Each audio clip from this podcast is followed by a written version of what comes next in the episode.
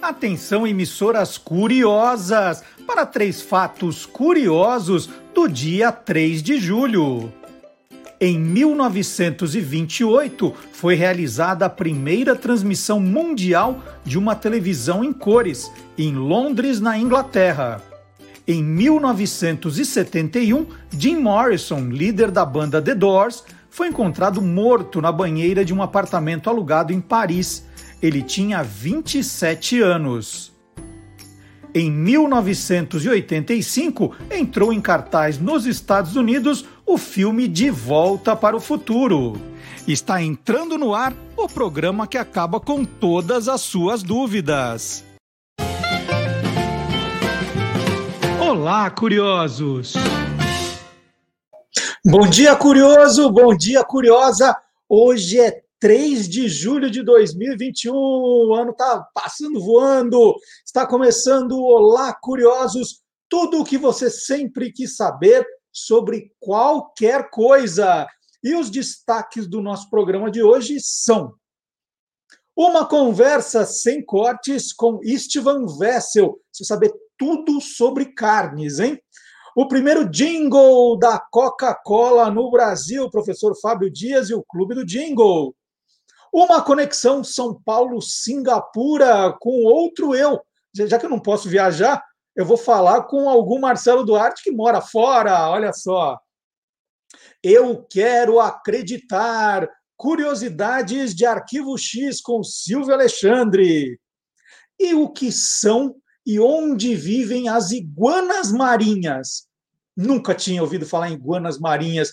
Guilherme Domenichelli vai contar.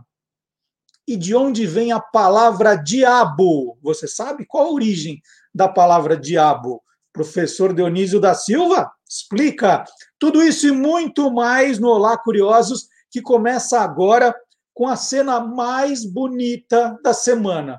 Nada me deixou mais arrepiado, nada foi mais significativo do que o que nós vimos na segunda-feira, dia 28. O locutor oficial do torneio de tênis de Wimbledon, na Inglaterra, começou a anunciar os nomes das personalidades presentes à quadra principal. E aí, quem foi muito ovacionada pelo público, a mais ovacionada, ovacionada pelo, eu já falei, ovacinada, não, ovacionada pelo público, foi a pesquisadora e professora Sarah Gilbert, que liderou o grupo de cientistas que desenvolveram a vacina Oxford AstraZeneca, que foi a que eu tomei Obrigado, Sara, muito obrigado. Ela estava no camarote real, olha só, né? A importância da ciência. Estava no camarote real e a reação do público quando o locutor anunciou que cientistas que lideraram o projeto da vacina estavam presentes. Foi uma cena muito emocionante. E olha só, em Wimbledon, todos sem máscara, porque estavam todos vacinados, né? É, aqui a gente tá morrendo, morrem 2 mil brasileiros por dia ainda, e a gente acha que já está todo mundo vacinado, que a pandemia acabou, né? A gente fica vendo lá fora e acha que aqui está acontecendo isso também. Não está. Tá? É, também foram homenageados os profissionais do Serviço Nacional de Saúde. E não terminou por aí, não.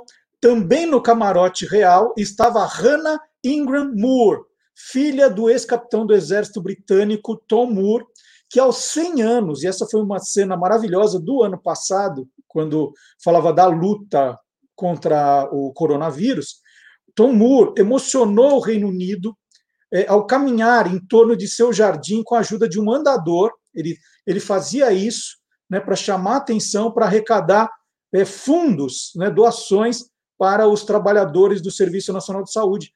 E ele, e ele arrecadou milhões de libras e recebeu até o título de Sir da rainha Elizabeth. Então, momentos emocionantes, um pouco diferentes dos que estamos vivendo aqui no Brasil. Né? Nós poderíamos estar assim, poderíamos estar hoje ovacionando as pessoas, de fato comemorando o fim da pandemia, mas a gente está vendo outra pandemia, né? É, a, a, cada dia uma notícia pior. Mas uma hora vai passar. Uma hora vai passar, temos que acreditar nisso. Né? Então, é, vacinem-se, por favor, né? O mínimo que a gente pode fazer. Vacinem-se e continuem se cuidando, né? Nós não somos a Inglaterra ainda, Não somos os Estados Unidos ainda, mas logo, logo estaremos também na mesma situação, voltando à vida normal.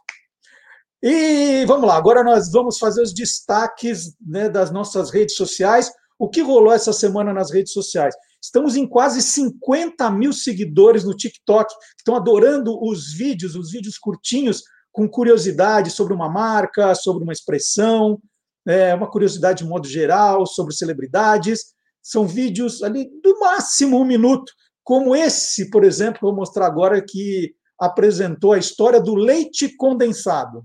O leite condensado começou a ser importado pelo Brasil por volta de 1890, porque havia uma escassez do leite fresco. É, o leite condensado era misturado com água para ser bebido. Era vendido em drogarias. A marca mais conhecida vinha da Suíça e era representado por uma camponesa com um balde de leite na cabeça. Aqui ela recebeu o nome em inglês Milkmaid, né? uma espécie de vendedora de leite. Mas os brasileiros tinham dificuldade de falar Milkmaid e aí apontavam para lá e falavam: ah, eu quero um leite da, da moça ali, um leite da moça. E aí, quando a Nestlé abriu a primeira fábrica no Brasil, na cidade de Araras, em São Paulo, resolveu batizar o seu produto com o nome criado pelos clientes. Então tá aí, curiosidades curtinhas, você vê no TikTok, esses vídeos também estão no Instagram. Tá, eu vou falar das redes sociais, então, só para lembrar, nós estamos no Facebook, no Twitter, no Instagram e no TikTok. Você já segue todas as páginas, falando assim, ah, mas siga uma, tá bom? Não, que tem coisas diferentes em cada uma. Então é sempre bom dar uma olhadinha em todas as nossas redes sociais e curtir, compartilhar, comentar, né? Isso é o, é mais importante. Amanhã é o dia da independência americana, 4 de julho, e amanhã é o dia daquele tradicional concurso também que os americanos gostam. Eu acho uma coisa meio nojenta de quem é, engole, nem é come, quem come mais cachorro quente em menos tempo. É, tem um maluco lá que come, sei lá, 70, 80. Né, não, acho que ele parou nos 40. Mas é, é muito ruim, porque mergulha na água para ficar mole, é um negócio horroroso. É, mas é tradição da, do dia da independência nos Estados Unidos. Eu estou falando isso porque já pediram para mim pelo, pelas, pelas redes sociais né, para contar a história do cachorro quente. E a história do cachorro quente está no nosso site, no Guia dos Curiosos. Tem lá todas as versões, né? não existe só uma história do cachorro quente. Existem três versões e estão todas no site do Guia dos Curiosos, guia dos curiosos.com.br. É só entrar lá e dar uma olhadinha. Não, não, tem só isso. Você quer saber a história do hambúrguer? Tem. Quer saber uh, tudo que você quiser. Quer saber sobre a independência dos Estados Unidos? Está lá também. Então, curta a nossa página, visite a nossa página também. Está friozinho, né? Estou mexendo a mão aqui mais do que o normal.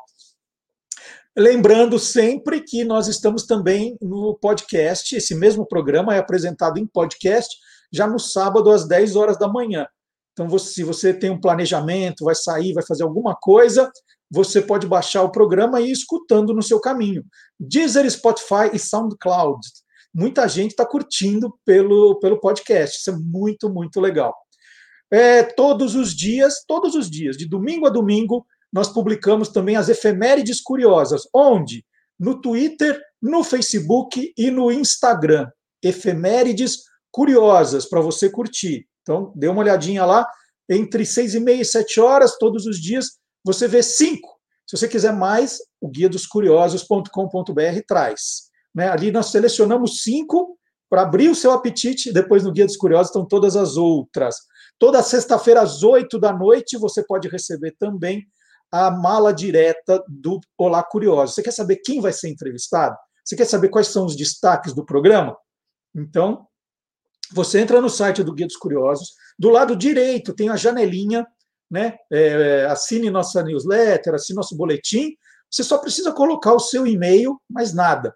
Não precisa do, do número do documento, telefone celular, senha do banco, nada disso é só o seu e-mail e você põe assim. Toda sexta-feira, é uma vez só por semana. Sexta-feira, às oito da noite, o boletim, né, nosso e-mail chegará na sua caixa de entrada. Se não chegou, dá uma olhadinha se não caiu na, na caixa de spam para você liberar, né? Só dá uma conferida. E aí, se você cansar, é só descadastrar e você pode receber. Combinado? Aí você que é curioso já fica sabendo tudo em primeira mão. E nós temos também o nosso e-mail, o e-mail do programa, olá curiosos, arroba guia dos curiosos.com.br. Tá? Você manda uma mensagem, manda uma foto, manda um link que você quer compartilhar com a gente. Então vamos lá, dado os avisos, vamos. Ai, ai não, não vai esquecer. Você ainda não se inscreveu no nosso canal no YouTube? É só apertar ali a inscrição, a sinetinha, que é o sininho, né? Para você receber também os avisos dos vídeos novos que estamos publicando e compartilhar, comentar, curtir. É muito importante. Inclusive, né, eu estava lendo essa semana uma, uma reportagem sobre essa questão de que, às vezes, você recebe uma fake news e você fica tão horrorizado com ela que você quer compartilhar com outras pessoas, dizendo que aquilo é um absurdo. Só que, ao compartilhar uma fake news, ao comentar, ao curtir uma fake news, você está fazendo o algoritmo falar, opa, isso é bom, e ele vai passando para mais gente. Então, às vezes, quando uma notícia é muito ruim, em vez de curtir, compartilhar, você printa, né, põe um aviso, mas sem o link, sem marcar a pessoa, né, para você não ficar ajudando a disseminar as mentiras, as notícias falsas. O que você pode ajudar compartilhar, disseminar, são as coisas boas. Se você gosta do programa, faça isso. Né? Curta, comente, espalhe. É, aí sim, o algoritmo falou: opa, aí tem coisa bacana, vou mandar para mais gente. E é um processo muito louco, viu, gente? Quanto mais gente curte, comenta, né, mais o algoritmo fala: opa, vou passar para mais gente, porque mais gente pode gostar. E é assim que as pessoas ficam sabendo do nosso programa. Vamos começar então. Agora é hora do Gilmar Lopes, aquele momento do programa que a gente não sabe se ele vai contar uma, uma verdade ou uma mentira. Depois do resto do programa a gente só vai contar a verdade, mas é agora é o momento decisivo. Será verdade ou mentira?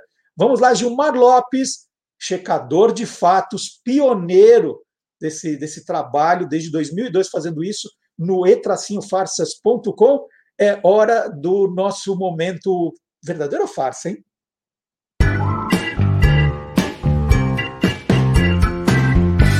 Verdadeiro ou farsa?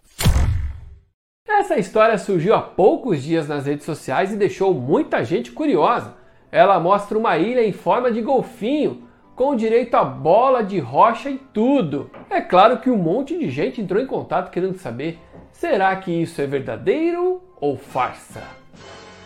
É farsa! Como você já deve ter notado, essa foto é uma montagem. Em julho de 2020, o artista digital holandês Martin Schrijvers Schrijvers.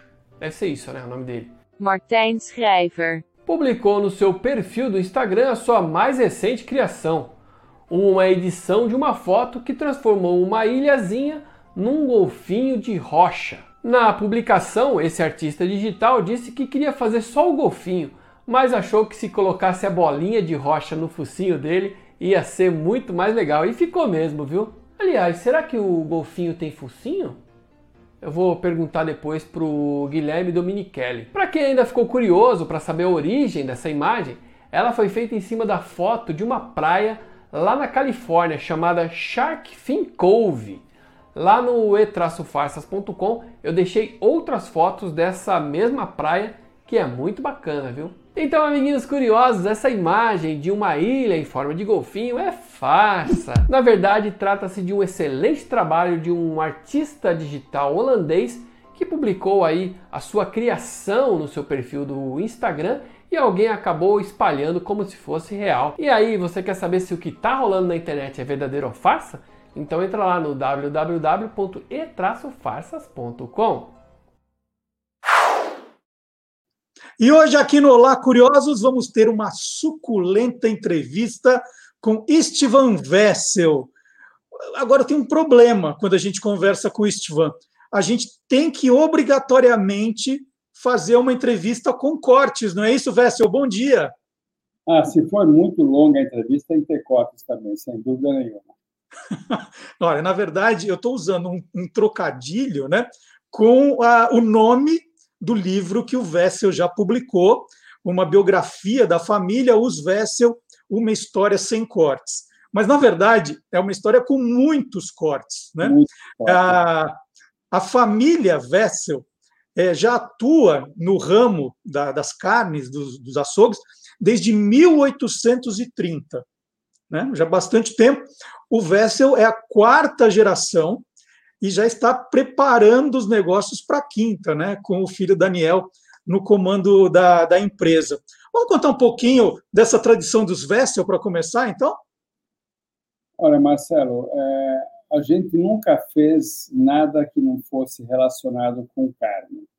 Até que eu entrei na empresa do meu pai, há 50 e tantos anos atrás, e eu contei para ele um segredo que ele desconhecia. Nós não vendemos um produto pronto, nós vendemos uma matéria-prima que alguém tem que preparar direito em casa. Então, nesse momento, nós entramos no ramo da gastronomia, porque para vender as carnes que a pessoa já conhece, é, é, muito fácil, mas na verdade tem um universo de cortes, de preparos, de receitas, e que para isso a gente precisa sempre tentar é, orientar, não vou falar ensinar, que é um pouco demais, mas orientar a pessoa como usar melhor. E eu, nos anos 70, comecei dos anos 70, eu comecei a editar umas fichas de receita, naquela época, sem internet, sem nada, né? É, por quê? Porque o que eu via nos livros de receita, as pessoas acabavam não usando direito, porque você está na cozinha e está com a mão suja. Você não quer manusear um livro bonito. É, naquela época, os livros de cozinha também não eram tão bonitos, não eram esses coffee table books, né? Era um, era um livro de receita, muitas vezes impresso em papel jornal, um papel muito simples, e tinha as receitas, ingredientes, preparo e tal. Mas ainda assim, eu vi que as pessoas se inibiam um pouco de mexer no, no livro com a mão suja de, sei lá, de óleo, de farinha, de carne, de alguma coisa. E eu resolvi fazer fichas de receita. E essas fichas, umas fichas grandes, essas fichas, elas foram assim muito famosas. Até hoje, às vezes, vejo é, consumidores antigos nossos falando: olha, eu ainda tenho as fichas de receitas de vocês que eu guardei. E fazer uma ficha de receita tem um pouquinho de um pouquinho de, de elaboração por trás, não é só pegar um pedaço de papel e tal. Em primeiro lugar, as fichas eram grandes porque eu queria que a letra fosse grande. Eu queria que o corpo da letra fosse grande. Para quê? Para a pessoa poder encostar no fundo da, da pia, no, da, da bancada, e de longe conseguir enxergar a receita sem pôr a mão na receita. As receitas ela tinham que ter uma característica importante. Primeiro, qualquer pessoa poderia fazer, não precisa nenhum grande expertise. Imagina que nos anos 70, cozinha era um mistério. As pessoas não sabiam. A cozinha, em primeiro lugar, era uma área das mulheres. Então, os homens não punham o pé na cozinha. Churrasco praticamente não existia em São Paulo. Então, era um outro, uma outra época da, da gastronomia. E a gente aparece na loja da Faria Lima Nova, nós fizemos em 74, por sinal, no Daniel tinha seis meses, foi no ano que ele nasceu, e, e lá eu coloquei uma linha grande de, de, de, cortes, e aí entravam outras carnes, vitelo, cordeiro, porco, aves e tal, uma linha grande, tinha uns 50 cortes diferentes, e as pessoas conheciam quatro, cinco, e, então eu falei, bom, eu vou fazer as receitas para que as pessoas possam também aumentar um pouco a, a gama de pratos que, que fossem preparar. Obviamente, tem uma questão comercial também por trás disso. Naquela época, Marcelo, a única carne macia que tem no boi era o filé mignon. Agora, a má notícia é que filé mignon, assim como a picanha, é apenas 1% do boi. Uhum. Então, se eu fosse só vender o filé mignon que as pessoas vinham buscar, eu ia ter um problema danado para vender o resto. Então, óbvio que 90% das receitas não tinha filé mignon. Eram receitas de outras carnes, de maminha, de músculo, de, de vários outros cortes, de é, picado de vitela, guras de vitela, de, de picado de cordeiro, que é uma delícia, enfim, de uma, uma série de carnes para quê? Para poder aumentar a curiosidade das pessoas, em experimentar outros cortes, para equilibrar um pouquinho que fosse esse, essa diferença enorme entre a, o filé mignon, que era a única carne macia, que é 1% do boi, na época a picanha nem era importante.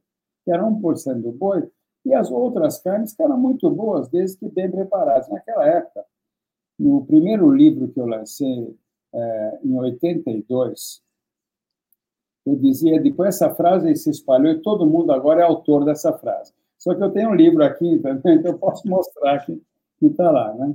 É, não existe boi de primeira e boi de segunda. Não existe carne de primeira e carne de segunda. Tem boi de primeira e boi de segunda, e cozinheiro de primeira e cozinheiro de segunda.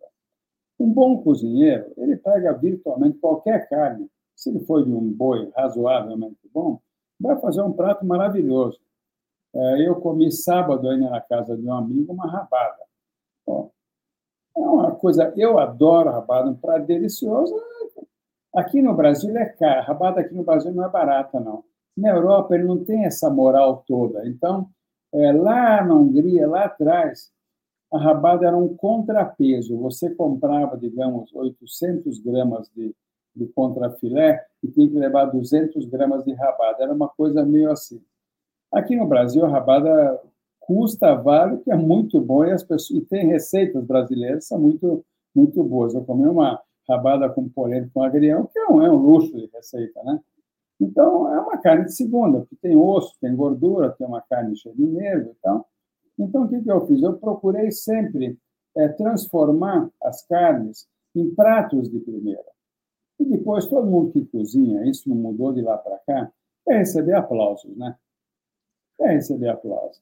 Mas, Vessel, você criou cortes, você está falando das carnes, mas é, quando a gente fala de cortes, você criou, renomeou? Como é que, como é, que é essa questão? Quando... Fizemos de tudo, fizemos de tudo.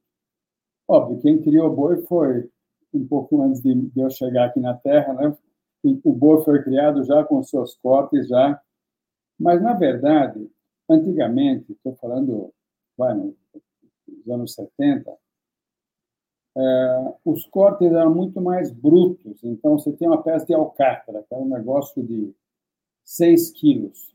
Essa alcatra continha um pedaço que era maminha, um pedaço que era picanha, um pedaço que era o miolo da alcatra.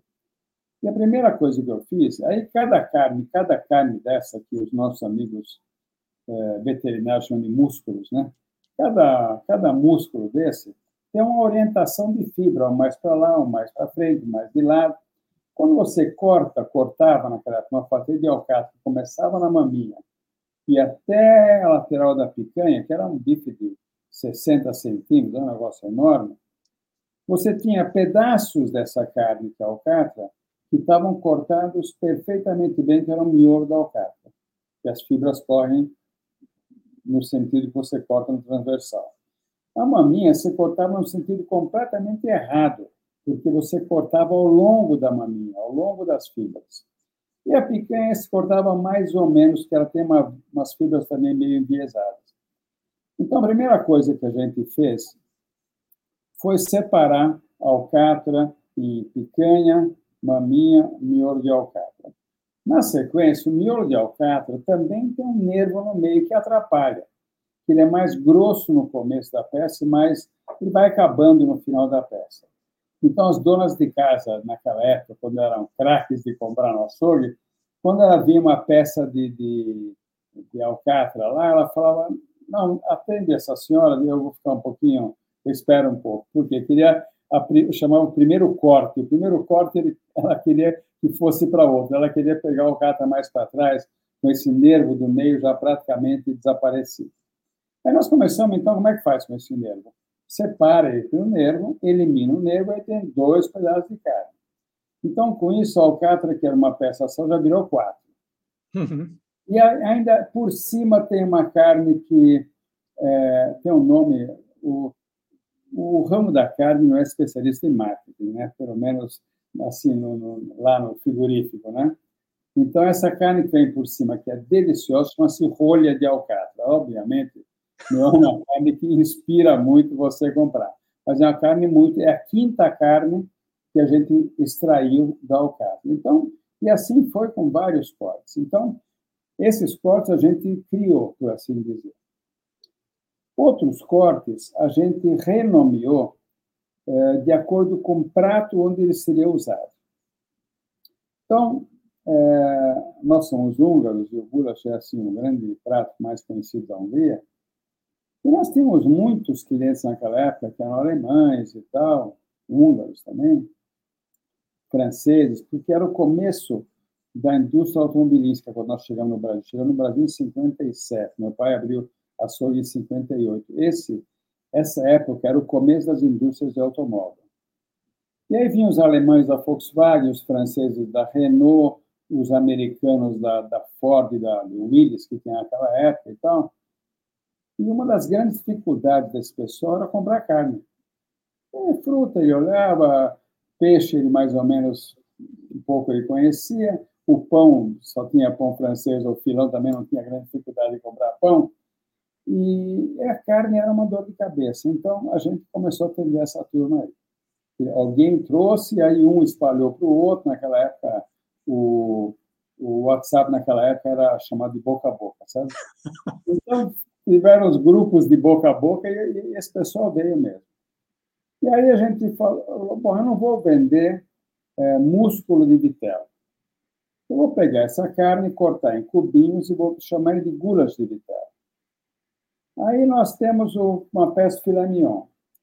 A peça filé mignon ela tem uma parte que é uma parte mais fininha, depois você chama de cabeça do filé mignon, que são duas carnes que saem meio assim em 45 graus e que atrapalham o corte para quem não sabe cortar. Então, nós separamos o tem pegar uma parte do meio, que é um cilindrão bonito, chamamos até hoje de rosbife de filé mignon. Pessoal, o que, que é isso aqui? É rosbife de filé mignon. Significa o seguinte, essa carne é uma carne própria para fazer rosbife, e é uhum. filé mignon. Então, nós, nós é, acabamos denominando muitas carnes pelo prato ao qual eles se destinavam. E isso aí praticamente não mudou até hoje, porque as pessoas realmente têm essa facilidade de olhar e bater o olho. Hoje, a cultura das carnes mudou uma barbaridade nos últimos 5, 10 anos mais. Nos últimos 5, acelerou demais. Então, hoje tem um monte de especialista no assunto. Né? Agora, agora é engraçado, você está falando de uma, de uma época passada, da mudança dos nomes, mas parece que toda hora a gente descobre uma coisa nova. Outro dia eu falei assim: ah, é, bananinha, é, o corte bananinha é, o, é, é para petiscante do churrasco, uma delícia. Falei, gente, corte bananinha, o que, que é isso? O que, que é isso, bananinha, Vessel? É o que eu falei para você. Lá na indústria, no frigorífico, não são muito bons em marketing na, na, na criação de nomes. A bananinha é uma carne deliciosa que fica entre as costelas. Mais atrás, não aqui na lateral, costela na lateral, mas onde está o, o contrafilé, que é o lombo do animal, quando você tira o contrafilé do osso, seria a espinha dorsal, né? sobram uns toletes de carne entre as costelas. Então, essa carne é realmente maravilhosa. É um pouco gorda, mas é muito saborosa, é toda entremeada em uns nervinhos, uma, um colágeno que acaba. Até ele fica muito bom em carnes com molho, cozidos e tal. O italiano tem uma receita que chama risoto del macellaio, o risoto do açougueiro, que é feito exatamente com essa carne. É uma carne deliciosa. Agora, o nome não ajuda, né? É, é, quando começa a entrar carne argentina, uruguaia no Brasil, eles trazem também os nomes, né? A gente vai, vai ouvir nomes que a gente não está acostumados. Vacío, tem os, tem os nomes bonitos. Isso ajudou também no marketing da carne aí, né? É, eu ajudou. Eu acho que o que mais ajudou foi a melhora na qualidade da carne. A carne brasileira mudou da água para o vinho em 10 anos. Porque a pecuária, que era uma atividade agrícola, é, agora é uma atividade industrial, onde se pesa cada animal depois de um certo período, não sei exatamente, mas um dia sim, um dia não, para ver se ele comeu 5 é, quilos de, de ração, quanto que ele ganhou de peso. Essa toda conversão alimentar é crucial para você saber se o, se o animal está reagindo bem à alimentação. Eu, por exemplo, tenho uma conversão alimentar excelente. eu como meio quilo e engordo um quilo. É uma conversão maravilhosa. No pano é, é, o contrário. O cara come um quilo para engordar 300 gramas. Eu consegui inverter essa lógica. E, mas com a melhora da qualidade da carne é, brasileira e com a introdução também da importação da Argentina, que é uma coisa dos últimos seria dos últimos 20 anos, 25, mas era só picanha que se importava, porque a picanha era uma sobra na Argentina.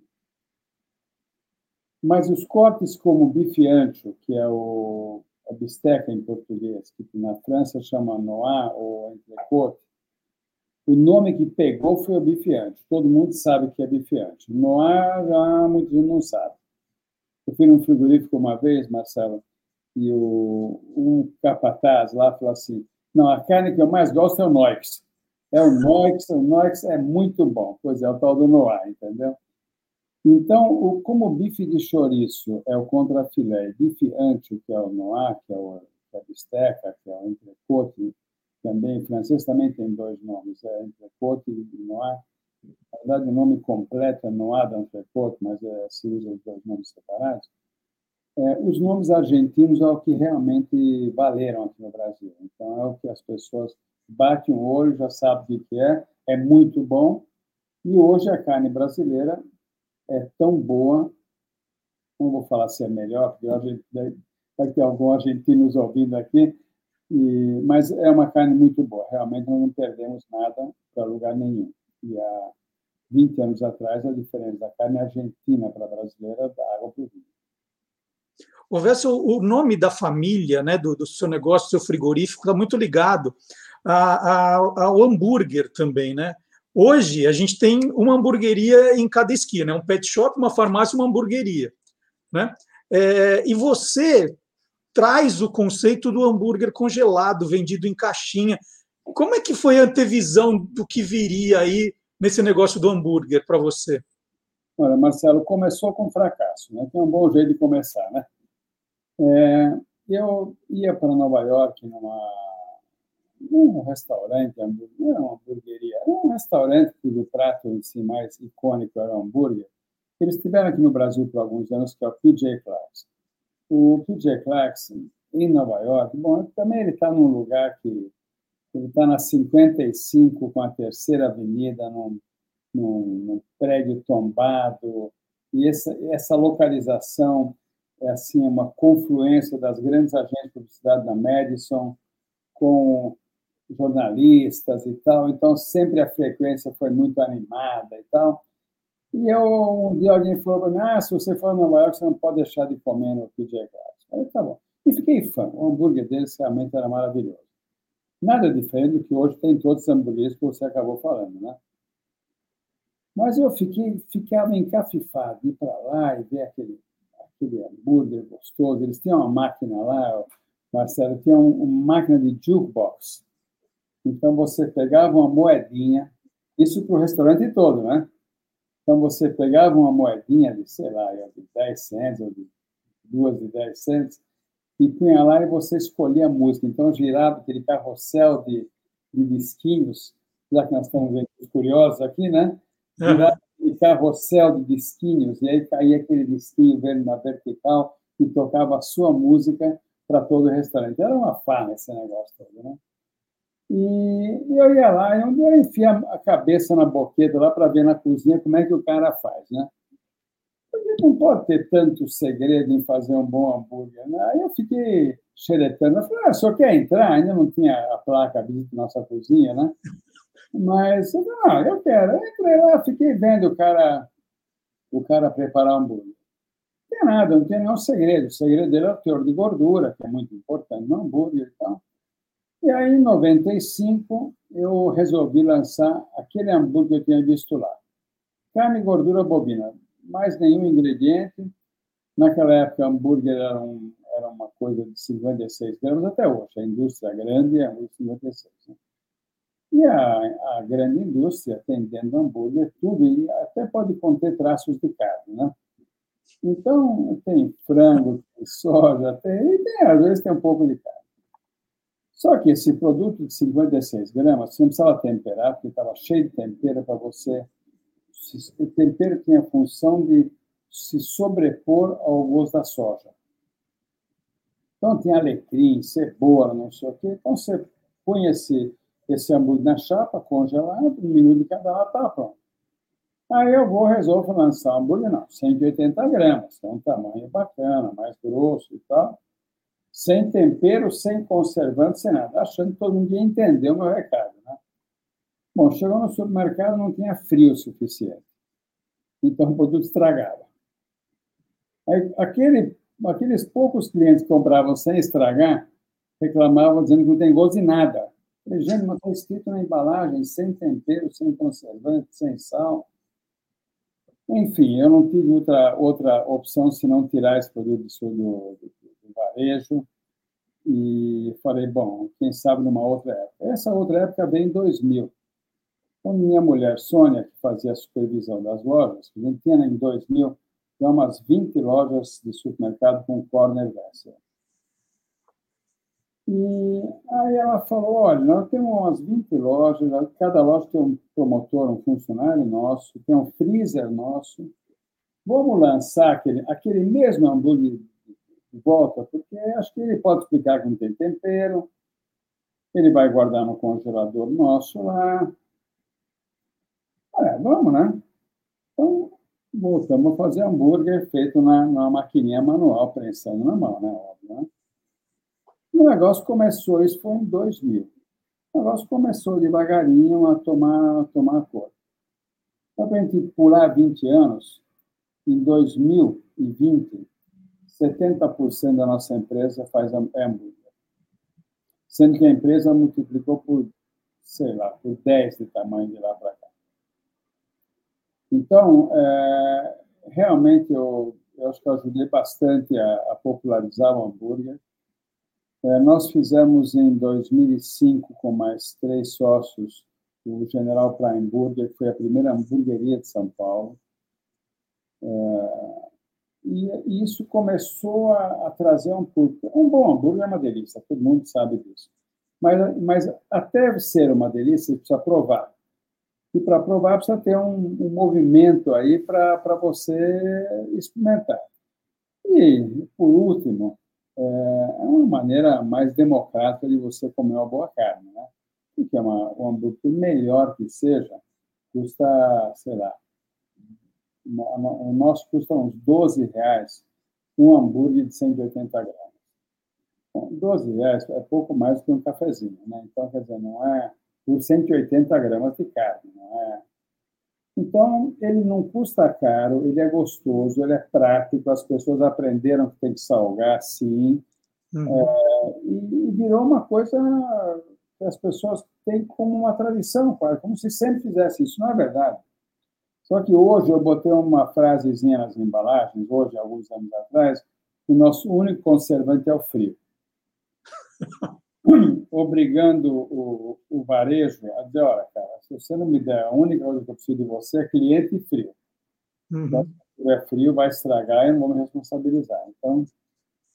Não, deixa, eu, deixa eu aproveitar e te perguntar das salsichas, então. Você falou que alguns hambúrgueres industriais têm só o... se der sorte, você encontra a carne. E como é a salsicha, Vessel? Ah, precisa ter mais sorte, né, Marcelo? Olha, infelizmente, é, falando sério, infelizmente, tudo que a indústria dos queijos melhorou no Brasil nos últimos 20 anos, hoje tem queijos. Bom, hoje tem muitos, muitos pequenos queijeiros, né? Que fazem queijos extraordinários. Não está devendo nada a queijo algum. É, a indústria do, dos embutidos não acompanhou. Agora está começando muito de uma maneira muito é, tímida aparecer algumas pessoas a fazer um produto melhor. Agora, até que isso se torne é, vendido no, no, varejo, vai um bom tempo. Eu ontem, eu subindo a Rua Pinheiros, perdão, eu vi uma um tapume, tem alguma coisa falando em fiambreria. Fiambre é o os frios no, na Argentina, no sul do Brasil, né? Eu já, já, já fiquei atento, né? Já sei onde é, acompanhar a obra, porque frios são uma coisa deliciosa, né? Mas, infelizmente, são produtos que caíram na grande indústria, e a grande indústria tem outros compromissos. Sabe? Um, produto de nicho numa indústria grande não, não prospera, não vai, sabe? Eles sabem fazer volumes e volumes e volumes. E as indústrias pequenas, eu não tem nem uma salsicha que, que eu saia para comprar para comer em casa. Essa é a grande verdade. Vai, vai o quê, assim, né? quando você fala da salsicha na, na grande indústria, vai, vai, vai, né? Tem gente que fala que vai até jornal, mas jornal não vai não, né? Porque jornal está em falta também no mercado. O jornal está caro, né? Não dá, né? Ele também está querendo. Olha, em 1969 eu trabalhei num frigorífico na, em Munique, na Alemanha. E esse frigorífico fazia uma salsicha, bom, na Alemanha, salsicha boa, na estação de trem, você come a salsicha que, aliás, é o que eu como. Eu dou para a Alemanha, é, para na estação de trem, já acabo viajando bastante de trem, para de feira, não sei o quê. A primeira coisa, desceu do trem, pega uma salsicha, né? Em geral, uma salsicha pensa num pão pequeno, né? Uma boa mostarda. E eu trabalhei no frigorífico em Munique, e a salsicha tem como receita original é, um terço de gelo, um terço de gordura suína e um terço de carne bovina. Essa é a salsicha. O gelo é porque a água faz a emulsão. E a água, é, antigamente se faz com água gelada, mas com gelo, essa emulsão, para ficar boa, ela tem que ser processada em baixa temperatura. Então, o gelo faz a mistura baixar a temperatura, dá uma emulsão mais homogênea, fica aquela, aquela, aquela salsicha bonita, bem homogênea meio. Aí, quando eu voltei para o Brasil, meu pai falou: Bom, eu vou te mandar trabalhar agora num patrício nosso, um húngaro, no Rio de Janeiro, em São Cristóvão, chamava-se Salsichas Saborosas. Vai trabalhar lá, fica uns 15 dias lá para você poder aprender um pouquinho como é que se faz tropicalizar um pouco a receita.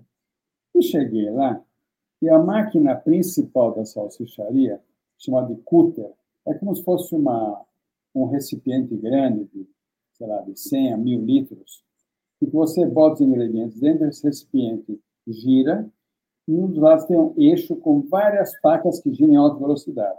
Então, ele vai, na verdade, picando e misturando o gelo com a carne, com, a, com toicinho. Aí o cara que trabalhava no, no cúter, ele tinha assim, em cima da sobrancelha, tava, um pó branco. Eu falei, eu não tinha visto isso na Alemanha. Eu falei, o que, que é isso aí? Não, que a gente coloca fécula de batata. Então, farinha de batata. Por quê? Porque com farinha de batata, a, a emulsão absorve não 30% de água, mas 50% de água. Então, eu falei, ah, então é para isso que você coloca a farinha de batata?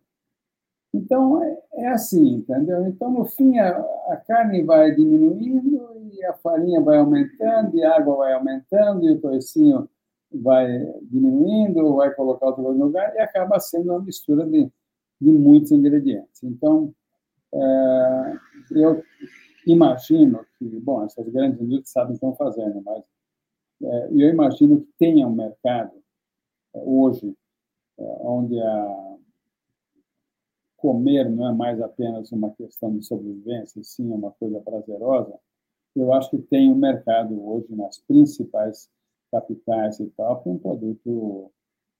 Eu não fui ainda, só passei na porta para dar uma xeretada, mas aqui no centro parece que o nosso amigo Jefferson Rueda já botou um negócio de, de, de cachorro quente lá, parece que é muito bom. Ainda não fui. Eu fui, o hot pork é interessantíssimo. É, então eu... É super, super gourmet, assim, o pão é de batata, o é, ketchup não. é de cenoura, tudo assim. Não, eu quero ir, eu quero ver se eu... É que eu trabalho fora de São Paulo, então durante a semana eu não tenho muita chance de fazer isso, mas eu quero pegar um, um sábado aí e comer salsicha do jeito que se faz na Alemanha, né? Ô, Vessel, só para a gente terminar a nossa, nossa conversa, você sabe que a gente já ficar, podia ficar o dia inteiro aqui, mas é, lendo a sua biografia, conhecendo a sua história, tem um momento muito bacana, eu acho que é muito simbólico, da sua chegada a São Paulo, né? Quando você chega de trem aqui, eu não lembro exatamente, você era criança ainda, mas você é apresentado alguns produtos que você não conhecia na Hungria. Você podia contar esse episódio da, da sua vida? É, nós chegamos no Porto de Santos como refugiados da Hungria. Eu tinha 10 anos, só, pra... só que 10 anos, mim 10 anos naquela época, é muito diferente de 10 anos hoje. É, eu, com 10 anos, eu jogava xadrez. Cheguei aqui, os meninos jogavam dama. Um negócio um pouco... Então, é, por causa da guerra, por tudo que se passou lá, as crianças amadureciam, infelizmente, muito mais rápido. Bom, nós chegamos aqui no Porto de Santos, e como nós éramos refugiados apátridas, sem documento nenhum, né, ninguém tinha passaporte, uh, nós fomos colocados todos num trem, que era, era a companhia Santos Jundiaí, que era, uma, era um trem que fazia de Santos a Jundiaí. Eu não sei por que Jundiaí, mas era o Santos Jundiaí, era o nome da, da ferrovia. E nós fomos levados lá, porque não podia nem sair. Nós tínhamos uns parentes distantes nos esperando lá e tal. E os parentes achavam que a gente estava com fome, né? E, na verdade, a gente não havia, tinha boa alimentação, ninguém estava com fome. Mas eles foram numa padaria e compraram lá em Santos uma travessa de misto quente. Né? E a hora que enfiaram aquilo pela janela do trem, nossa, mas que coisa impressionante. Porque na Hungria, um, um misto, misto um sanduíche misto, é assim, tem uma fatiazinha minúscula de presunto, outra de queijo, um monte de pão por cima. Esse aqui não, sobrava pão e queijo e presunto para fora do pão. Nossa, mas que país maravilhoso é esse, né? Bom, é uma abundância dessa. E aí realmente um, um bom misto com francês, um pão francês fresquinho é, um, é uma delícia. E aí um dos, dos parentes resolveu enfiar pela janela de trem um abacaxi. Agora, para quem nunca viu abacaxi na vida, na Hungria tem outras frutas muito boas, nunca viu abacaxi na vida, você pega aquele troço espinhudo, é bom. Que que, primeiro, o que, que é isso, né? Aí a gente cheirou e tal, sabe, abacaxi maduro já tem um cheiro doce, né? Cheirou, ah, isso aqui deve ser uma comida, né? Aí meu pai, que sempre andou com faca, porque a profissão dele foi, sempre acompanhou ele, seja na guerra, seja na paz, a faca é uma coisa que ele não, não dispensa. Aí pegou a faca dele, desembrulhou de um, de um pano lá e, e, cortou no meio. Cortou no meio e deu uma lambida na Nossa, coisa gostosa, né? Aí, bom, descascou, tá, ainda aquele coisa, espinhudo, que é o abacaxi, acabou sendo assim uma, uma fruta que a gente até hoje adora, por conta desse dia que a gente pegou aquele troço na mão, que meio que picou a mão e tal, e, e comeu. Uma outra história dessa, nos primeiros dias nossos, a gente ficou hospedados na casa desses parentes, terminou o almoço, era, nós chegamos aqui em fevereiro, é, terminou o almoço e trouxeram uma, uma travessa de caqui. Nós ficamos olhando um para o outro, nossa, o pessoal aqui tem uns hábitos estranhos, né? como tomate depois do almoço, né? E aí falou, não, isso aqui é caqui e tal. Até teve um trocadilho, uma brincadeirinha, porque caqui em húngaro, em húngaro significa cocô. Então, não, pode comer, que é caqui, é muito bom, não sei o quê. Aí nós começamos a mas não, que pessoal estranho, né? Eles comem tomate depois, do, depois da refeição. Mas assim foram todas as outras coisas que a gente veio, veio comendo aí pelo, até aprender um pouco do que, do que tem de bom aqui nesse país. Né? Muito legal. Queria muito agradecer essa conversa com o Estevan Vessel, referência no mundo das carnes, aqui em São Paulo, principalmente, mas no Brasil todo. Aí ele contou de tantas coisas que, que o Vessel trouxe né, de, de novidades para a gente, vem trazendo até hoje. Conversou comigo aqui, um grande amigo. Vessel, super legal falar com você, matar um pouco da saudade, né? A gente vê há tanto tempo. Pois é. Muito bom, viu? Te agradeço demais. Foi um prazer muito grande é, contar um pouco das histórias do passado e remexer um pouquinho nas emoções. Foi muito bom. E eu estou aqui para as próximas aí, que eu espero que venham logo, logo. Viu? Aliás, para quem gosta de receitas, o, o, o site do, do Vessel está né, tá recheado. Tem o blog do Vessel com as receitinhas que ele costumava dar na, na Band News FM. Estão todas lá. Para quem está precisando de ideia para fazer prato, falta, é só né? entrar no, no blog do Vessel, né? É isso aí. Vessel, muito obrigado. E agora aqui no nosso programa nós vamos provar que o mundo inteiro é curioso. Tchau, Vessel. Tchau, Marcelo. Obrigado.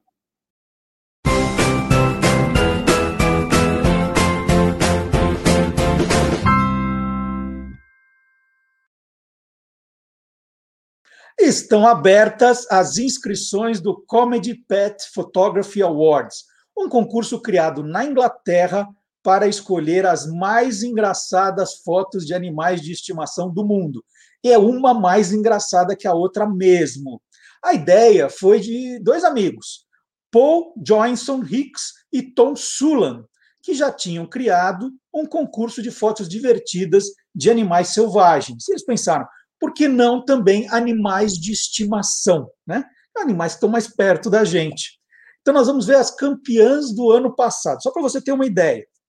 São seis categorias: cães, gatos, cavalos, outros animais pequenos ou grandes, fotos de animais feitas por crianças, aí tem que ser categoria júnior mesmo, e pets que parecem seus donos. E tem também videoclipe de no máximo 15 segundos. São duas mil libras em prêmios, o que dá 14 mil reais. É um bom dinheiro. E as inscrições têm preço, hein? Você quer mandar uma foto só? vou mandar uma, que é a melhor que eu tenho. 1,95 libra. Cinco fotos, 5 libras, né? Põe a libra aí a 7 reais, tá? É, 15 fotos, 10 libras, né? 70, equivalente a 70 reais.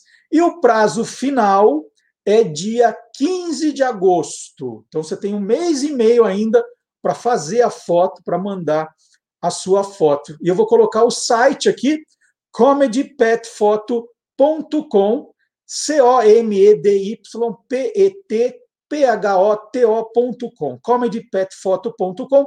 Aí tem lá as, um monte de foto de exemplo, tem como fazer a inscrição, é, tem quais são as entidades beneficiadas com, com, essa, com esse concurso, tem tudo ali, está tudo explicadinho, tá certo? E agora nós vamos chamar o professor Fábio Dias. Professor Fábio Dias, criador do Clube do Jingle, autor do livro Jingle é a Alma do Negócio, traz mais uma história de um jingle para gente. Vamos conferir?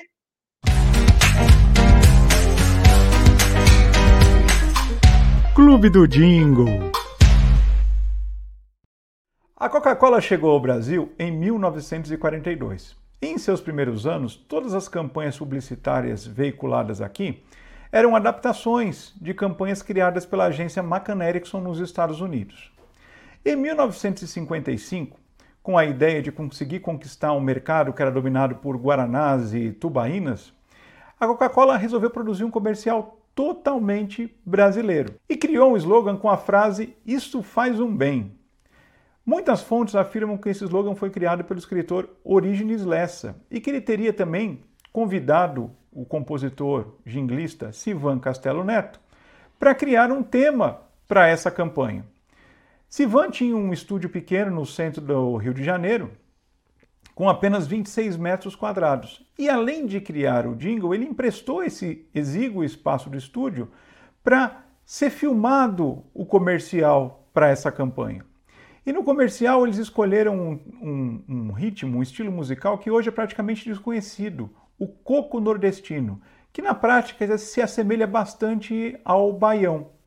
E para justamente é, deixar isso com um caráter mais brasileiro, Colocaram a cantora Doris Monteiro, vestida é, à semelhança de Carmen Miranda, e um apresentador ia fazendo é, é, a introdução de cada um dos instrumentos e, ao final, ela cantava justamente o jingle que dizia que Coca-Cola fazia bem. Vamos assistir o primeiro comercial e o primeiro jingle de Coca-Cola produzidos aqui no Brasil. É uma das riquezas da música popular brasileira Vamos conhecer os instrumentos do coco. Este é o tantã. Este é o reco-reco. Este é o gongue. Este é o triângulo. Esta é a viola. E agora, o coco nordestino. Coca-Cola, Coca-Cola,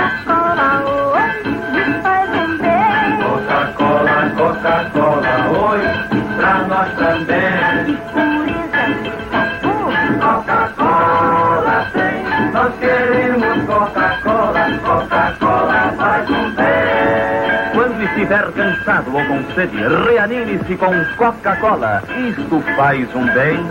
Coca-Cola para mim. Coca-Cola pra nós também.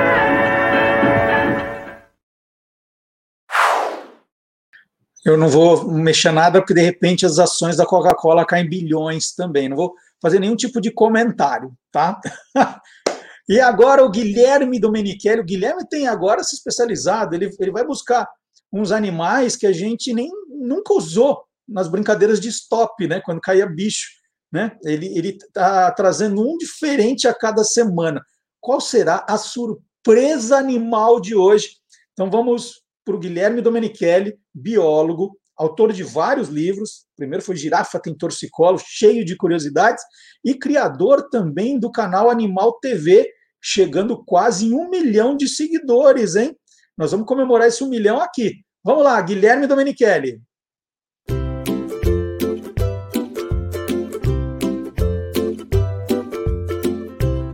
Soltando os bichos, com Guilherme Domenichelli.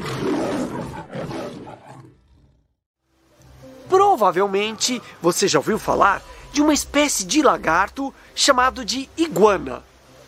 Elas vivem em várias regiões do mundo, inclusive aqui no Brasil.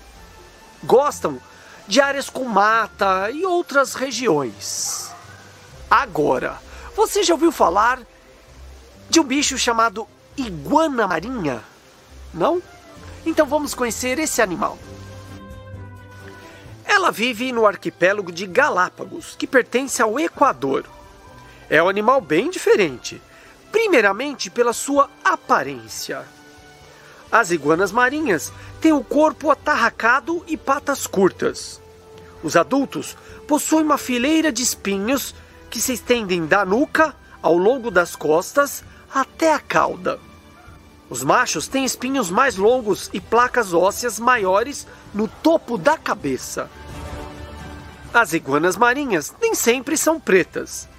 Os adultos variam a coloração, dependendo da estação do ano. E durante a época de reprodução, podem ficar mais coloridos e brilhantes. Essas cores variam também nas subespécies, já que dependendo da ilha em que vivem, por exemplo, espanhola, floreana, pinta, Darwin, Santa Fé e outras, são mais coloridas, com marcações rosadas, avermelhadas, laranjas e turquesas. O tom mais escuro da pele da iguana marinha permite que ela absorva mais calor. E isso é muito importante, já que os répteis não conseguem manter a temperatura do corpo. Medem entre 12 a 56 centímetros de comprimento, mais a cauda, que chega entre 17 a 84 centímetros. O peso máximo dos machos adultos é de 12 quilos. São animais herbívoros e comem somente algas marinhas. Podem conseguir esse alimento nas rochas das praias, mas a maior parte fica dentro d'água. Por isso, elas aprenderam a nadar super bem e se alimentam no fundo do oceano. Nadam de uma maneira muito elegante, movimentando a cauda lateralmente. Para se livrar do sal absorvido enquanto se alimentam, as iguanas marinhas excretam de uma forma concentrada cristais de sal por uma glândula nasal, jogando esses cristais para longe. É um animal bem diferente e cheio de curiosidades.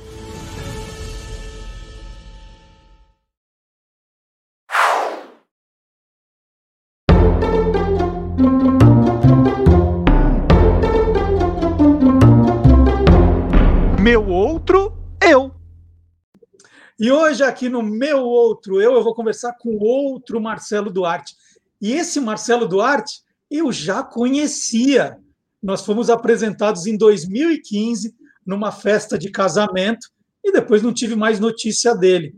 Então, hoje eu vou, vou saber o que anda fazendo o meu xará, o Marcelo Duarte Monteiro. Eu vou, eu vou falar bom dia para ele, mas eu sei que para ele é boa noite, que ele está morando em Singapura. Tudo bom, Xará? Tudo bom, Xará? Joia? Pois é, estou aqui em Singapura, 11 horas de diferença. É um prazer enorme falar contigo, te reencontrar, viu? Olha só, o, o meu, o meu xará, o Marcelo Duarte, o Marcelo Duarte Monteiro, ele é um executivo especializado em agribusiness. Desde 2020, ele está morando em Singapura. Ele é CEO da Aliança Agro Ásia Brasil. É também diretor de Relações Internacionais da Abrapa, Associação Brasileira dos Produtores de Algodão. De algodão, ele entende tudo, gente. E na Ásia, ele é justamente responsável pelo projeto Cotton Brasil, parceria entre cotonicultores, né, que implantam algodão, Trending Exportadoras e Apex Brasil. A meta do meu charado, Marcelo Duarte, é aumentar as exportações do Brasil aí para essa região da Ásia. Atualmente, o Brasil exporta 3 bilhões de dólares por ano de algodão para o mercado asiático. Qual que é a sua meta, Xará? Vamos aumentar para quanto isso? Dobrar a meta, né? Não, a gente, nossa meta é ser o maior exportador do mundo. A gente é segundo atrás dos americanos. Né? Muita gente até surpreende, né? Que o americano é, pensa no algodão, pensa que é algo de país subdesenvolvido, mas não. É, os Estados Unidos, né, no sul, ali na região do Texas, Louisiana, Alabama, Tennessee, plantam muito algodão. E eles são os maiores exportadores. A nossa meta é passar eles. Por isso que eu estou aqui para fazer esse trabalho aí, para vender o algodão brasileiro aqui em nove países aqui da Ásia. Conta um pouquinho de você. Você nasceu onde, quando? É... Eu Fala nasci... um pouquinho, tem, é casado, tem filho. Conta um pouquinho da tua vida pessoal. Valeu, Xará. Eu estou aqui, eu, eu, nasci em 75, né, em fevereiro. Eu tenho 18 de fevereiro de 75.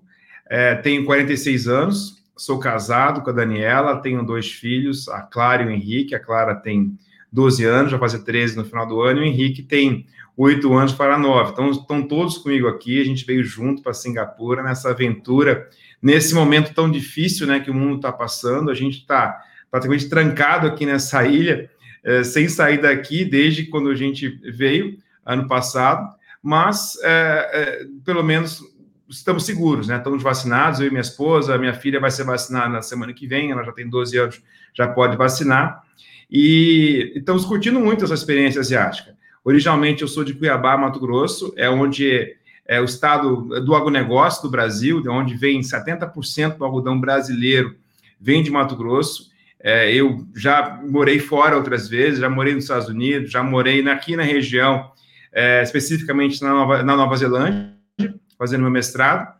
E agora, depois de 20 anos, estou de volta aqui. Eu vinha 20 anos atrás em Singapura conhecer, quando ainda não tinha a Marina Bay Sands, aquela, aquele, aquele prédio icônico aqui da, da, é, daqui que caracteriza Singapura, que tem aquele barco assim em cima, né, que tem aquelas três torres. Nem tinha na época que eu vim fazer um mochilão. E hoje estou de volta, morando aqui, vivendo essa experiência asiática nesse país que, que é um hub aqui para toda a região, um hub financeiro, um hub logístico, e é um país multicultural. Você tem aqui indianos, tem chineses, tem malaios, e tem uma população de, de ocidentais, né, expatriados como eu, bastante, bastante significativa. Praticamente aí 30% do país é mais ou, é, são expatriados. Então a gente tem é uma diversidade fantástica aqui que tem contribuído muito para que a gente possa entender o mundo melhor a partir de Singapura.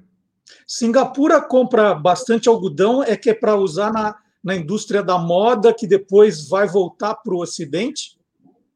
É, na verdade, em Singapura a gente não tem indústria têxtil aqui. A indústria têxtil ela ela está baseada em países de mão de obra mais barata, aqui em volta. Né? Então é China, a Coreia do Sul tinha muito, mas está tá perdendo essa IPAC porque é um país que está ficando cada vez mais caro.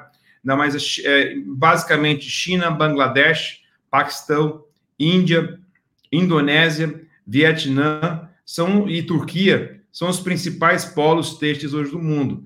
É, praticamente 90% de tudo que é produzido no mundo em termos de têxteis, camisas, roupas, é, aqui e depois são enviados de volta para os mercados, é, é, grandes mercados consumidores, né? Estados Unidos, Europa, são grandes consumidores. Então, a gente é aqui que fica a indústria têxtil e é, global, né? Aqui está concentrado, e por isso eu estou aqui hoje para fazer esse trabalho com essas industriais que, é, que, que, que, ainda preferem comprar algodão americano. A gente tem que estar tá convencendo eles a comprar mais brasileiro e menos americano. E olha só, a gente está formando aqui uma pequena confraria de Marcelos Duartes, porque eu entrevistei no, nesse quadro um outro Marcelo Duarte que estava fazendo as malas para ir para Singapura. Né? Ele estava contando que ele estava estudando, né, como era Singapura, como não era, o que ele tinha que tomar cuidado para fazer, o que não tinha. Aí, de repente, aquele Marcelo Duarte que eu entrevistei foi para Singapura e encontrou esse Marcelo Duarte. Como é que foi esse encontro de vocês? Foi redes sociais, né? Eu, eu tenho.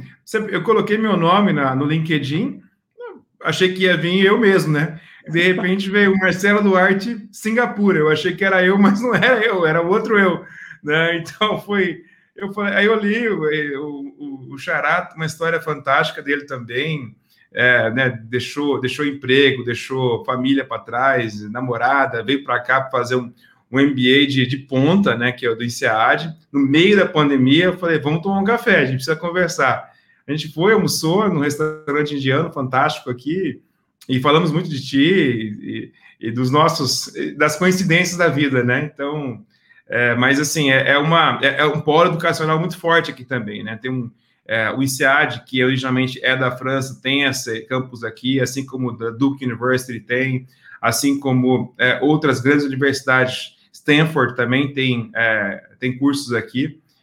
então, eles têm, é um país que tem se se diferenciado em atrair, atrair, talentos, tanto desde estudantes até executivos como eu, que, é, que usam Singapura como um hub, né? Porque aqui você tem um dos maiores e melhores aeroportos do mundo, que tem voos direto para mais de 400 cidades, é, principalmente operado pela Singapore Airlines, mas tem outras diversas companhias do mundo inteiro operam aqui. Então é um lugar muito fácil para trabalhar, para morar, transporte público excelente, segurança excep excepcional. A única coisa que o pessoal reclama aqui é o clima, que é muito quente, fica quase na faixa do Equador, mas eu, como venho de Mato Grosso, estou é, achando aqui ótimo, né? Só não uso casaco, mas está excelente. E, aqueles cuidados, é, tudo verdade, a gente não pode mascar chiclete na rua, tem, uma, tem umas coisas aí que, que você tem que tomar muito cuidado com alguns hábitos que a gente tem e que nem percebe. De fato, é, de fato. Singapura aqui ainda tem chibatada para quem, para alguns tipos de crimes, né? Eles têm uma, uma, um, é, um, regime bastante rígido.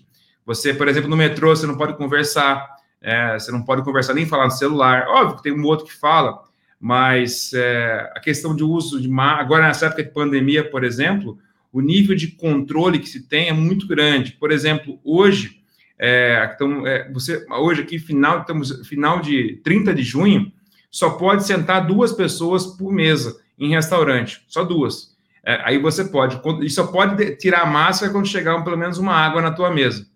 E as pessoas te vigiam. Se você, por exemplo, é, é, sentar de três, ou, ou, ou o garçom com certeza vai te dizer, ou alguém vai tirar uma foto sua e mandar para o governo, e volta e meia tem casos de pessoas que são mandadas embora do país, que são expatriados por, por quebrar regras, é, principalmente relacionadas à pandemia. Eu acho que ficou um pouco, um pouco assim, é, vamos dizer assim, em segundo plano, essas regras, essas, é, as leis referentes a chiclete, referentes a, a jogar lixo na rua, nesse momento de pandemia, em que o governo toda semana está publicando normas novas e que são muito bem é, é, acompanhadas. As, algumas, assim, estranhas para a gente, que é, é, assim, às vezes, uma visão diferente, né? Uma visão ocidental.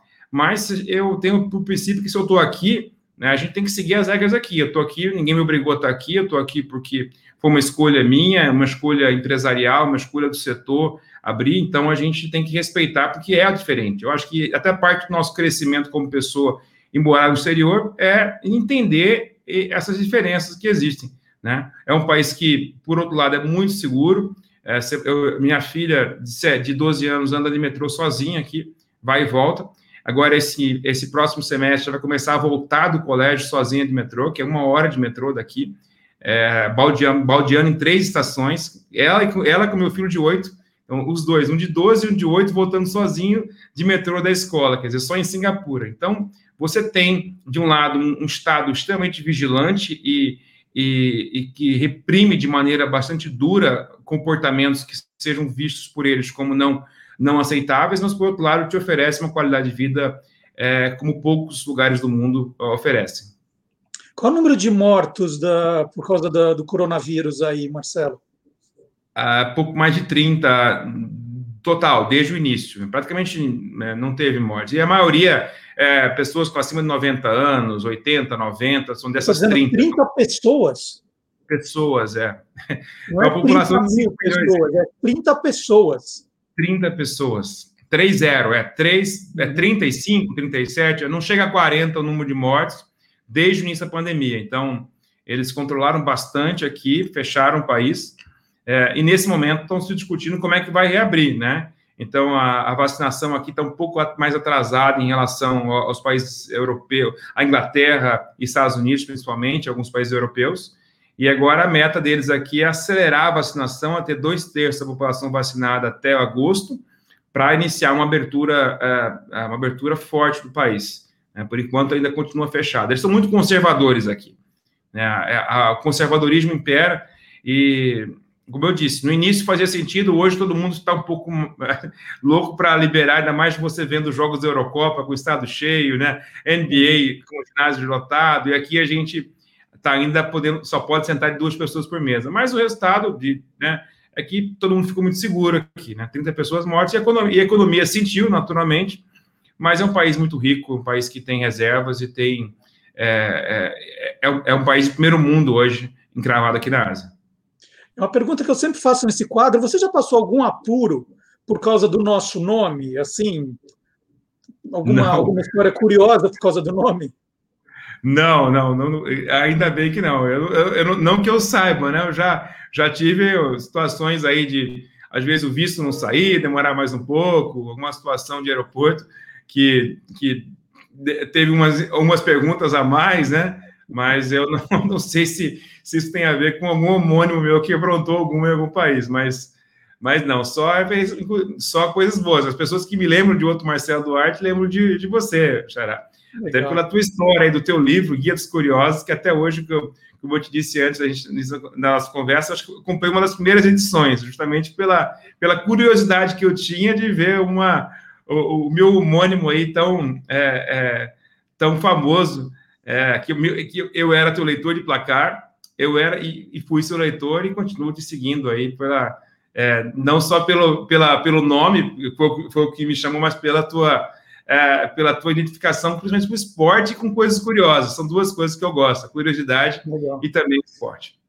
E quem diria, né? Em 2015, nós fomos convidados para o mesmo casamento, nós estivemos lá. Eu trabalhava, né? Sou amigo da noiva, da Karen, você do noivo, do Marcos e a gente se é. encontrou numa festa, isso em 2015. Que outra festa teria dois Marcelos Duarte ao mesmo tempo? Né? Isso foi incrível, muito, muito legal essa, essa tua lembrança. Não, com certeza. Foi um casamento fantástico, amigos muito queridos e é, tanto a Karen como o Marcos. O Marcos, inclusive, foi o padrinho do meu casamento. Assim, é tão, é, tão amigo, assim, uma pessoa muito próxima que, que eu tenho os dois eu tenho, tenho com muito carinho, eu sei quanto eles são próximos de ti também. Muito legal. Muito legal. E você tem planos de ficar aí até quando? Tem uma data para voltar? Ou se a coisa ficar boa, você não volta mais? Como é que é? Ah, eu, eu tenho, é, assim, eu tenho, pra, não, vou, eu tenho, Brasil, ele é, é, é, é, o nosso, é o meu lugar, é meu lar, sempre vai ser. Então, assim, naturalmente a gente vai voltar, tenho família, tenho, eu tenho uma história lá, mas enquanto eu, enquanto eu ver que está sendo positiva aqui a minha participação aqui, a minha a minha a, a, a, soma aí desse porque você tem um sacrifício de morar fora do Brasil, não nem tudo são flores, né? Acho que é, você morar fora do Brasil, você abre mão de muita coisa. É, você está num país diferente, você tá, seus filhos têm que refazer as amizades, você também é, abre mão de família, abre mão de muitas muitas liberdades que tem no nosso país. É, mas enquanto, mas, mas por outro lado, você ganha muita coisa também. Eu acho que no lado pessoal a, a gente avança muito. No lado profissional também está sendo fantástico. Está aqui no continente que tem quase 5 bilhões de pessoas, continente que mais cresce, continente que vai com certeza ser o, o cada vez mais importante para o mundo.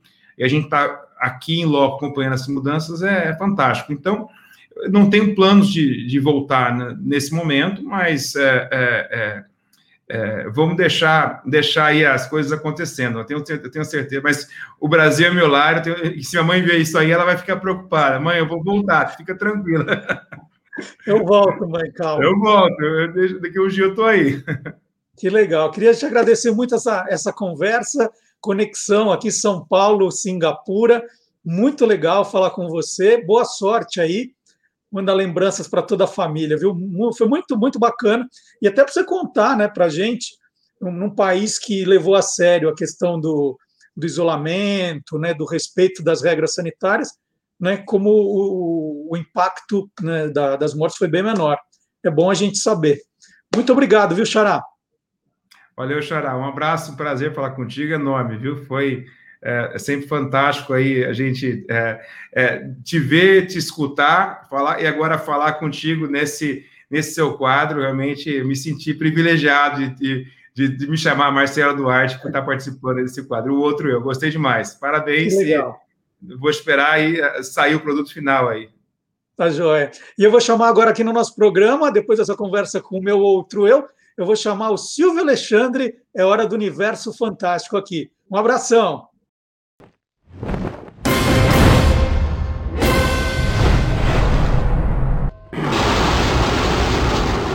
Universo Fantástico. No dia 8 de julho de 1947, os habitantes de Roswell, no Novo México, despertaram com a estranha e incrível manchete na primeira página do jornal local, afirmando que a Força Aérea dos Estados Unidos estava em posse dos destroços de um disco voador. No dia seguinte, porém, os militares fizeram um desmentido, alegando que eram apenas restos de um balão meteorológico. Nascia assim o caso Roswell, o mais importante caso da ufologia mundial, que inspirou livros, filmes e séries. Dentre as séries de TV, Arquivo X tornou-se um dos mais influentes fenômenos da cultura pop, discutindo temas como descrença a governos, teorias da conspiração e espiritualidade. Arquivo X, criada por Chris Carter, estreou em 1993 e acompanhava dois agentes do FBI, Fox Mulder, que acreditava na existência de seres extraterrestres, e Dan Scully, uma agente cética.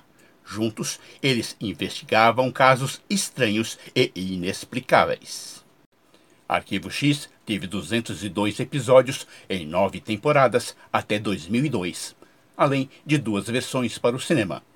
Em 2016, a Fox lançou mais duas temporadas.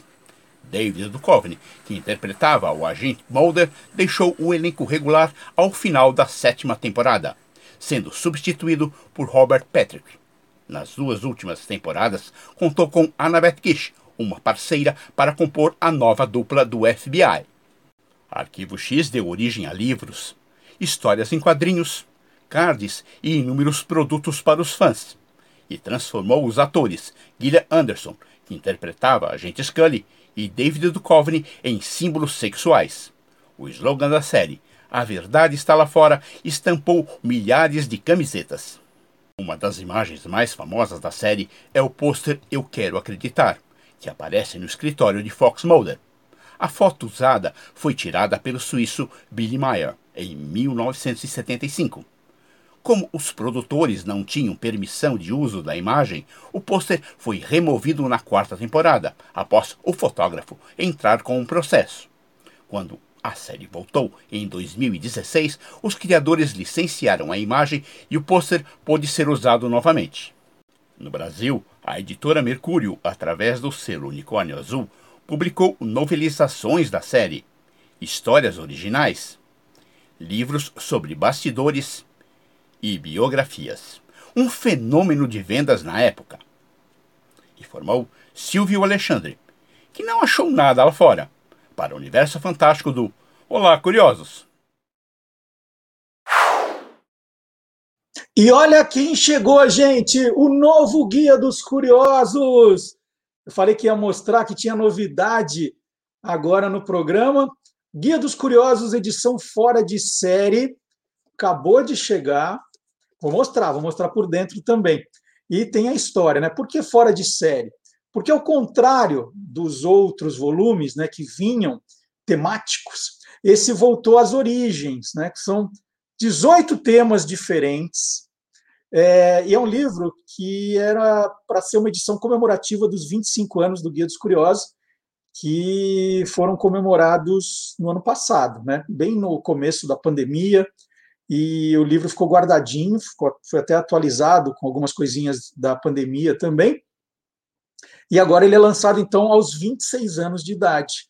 É, esse livro é dividido em duas partes. Né? Eu conto um pouquinho da, da minha história do, do Guia dos Curiosos.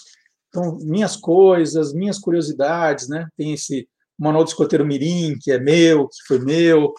É, eu falo da minha primeira entrevista, é, tem o convite do lançamento da edição número 1, um, como é que foi a minha carta para a Companhia das Letras, foi a primeira editora do livro, é, os livros que deram origem, né, que eu peguei na casa da minha tia, que me inspiraram, esses livros de 1900 e, dos anos 60.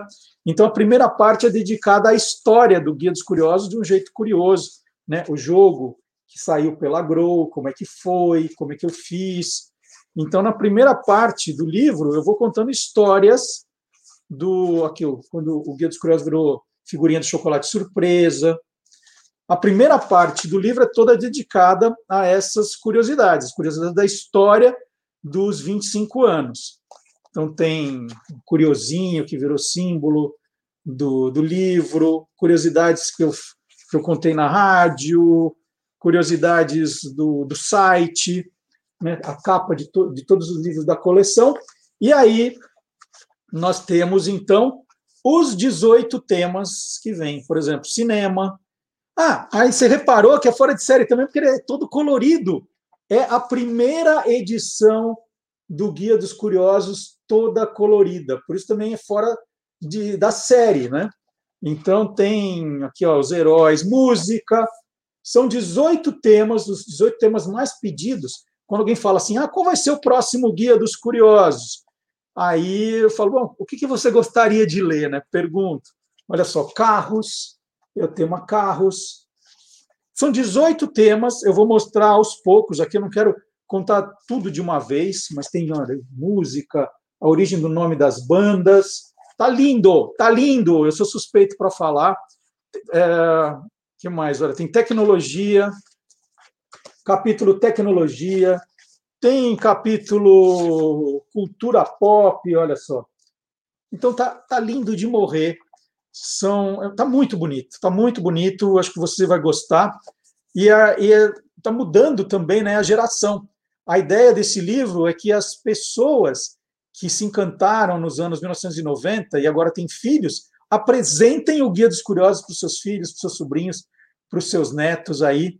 Então essa é a nova edição, edição Guia dos Curiosos, edição fora de série. Nós vamos fazer um programa aqui, né?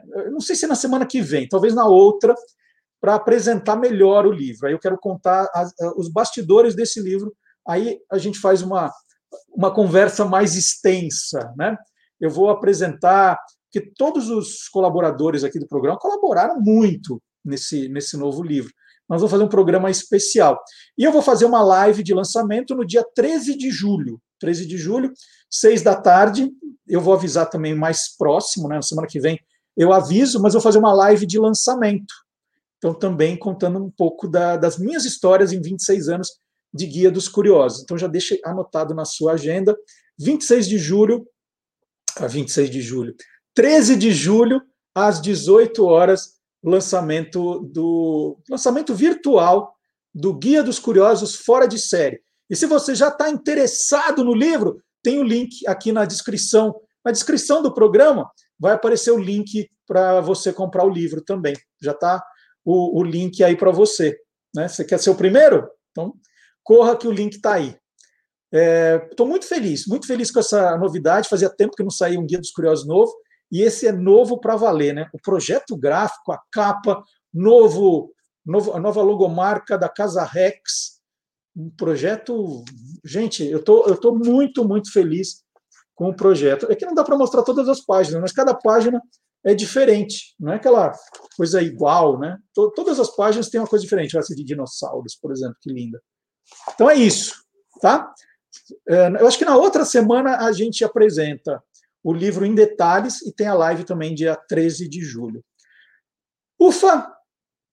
Na quinta-feira passada, o Magalhães Júnior fez um programa aí maravilhoso, uma homenagem espetacular ao Bussunda, né? Em junho nós tivemos 15 anos da morte do Bussunda, a Globoplay lançou um documentário sobre o Bussunda também, um personagem marcante no humor nacional. E aí o Magalhães Júnior aproveitou a, a data para falar do surgimento desse grupo Caceta e Planeta na televisão. Eu não lembrava. O Magalhães contou umas histórias, eu falei, ah, é mesmo, né? Eu não lembrava, eu lembrava só do, do programa Caceta e Planeta Urgente, mas teve o antes, teve o antes também. Então foi um programa emocionante e um programa divertido, porque ele pegou e, e mostrou muitas histórias do grupo aí, que eram dois jornais, né, o Caceta Popular e o Planeta Diário. As duas, as, as duas equipes se juntaram e transformaram no depois no Caceta e Planeta Urgente. Eu separei um trecho do programa do Magalhães Júnior, que a gente viu quem TV, da quinta-feira passada, para a gente ver juntos agora.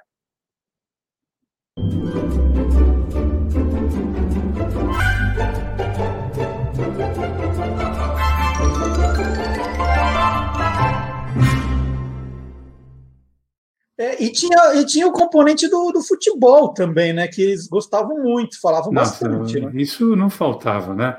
Eu acho que não tem quem não se lembre do Cacete Planeta Urgente em tempo de Copa do Mundo, né?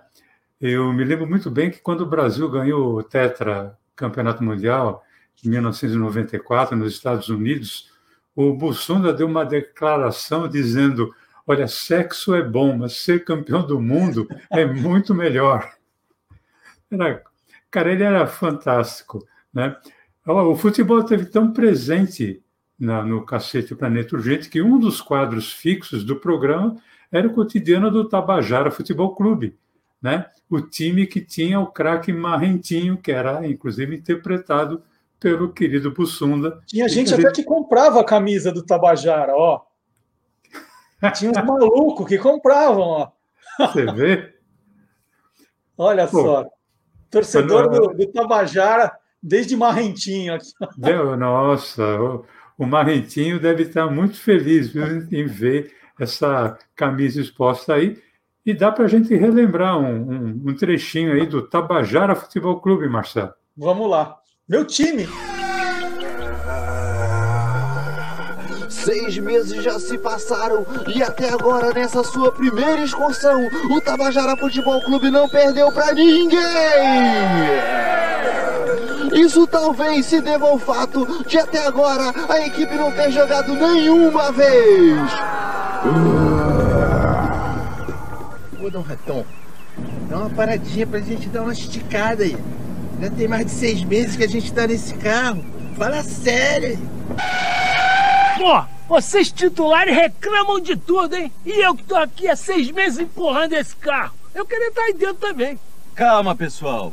Ouça a voz da experiência. Nesse momento de estresse e tensão, nós temos que ficar unidos.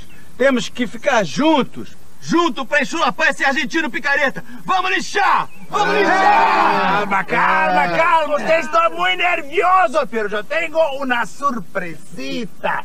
Mañana faremos el primer juego de nuestra excursión internacional.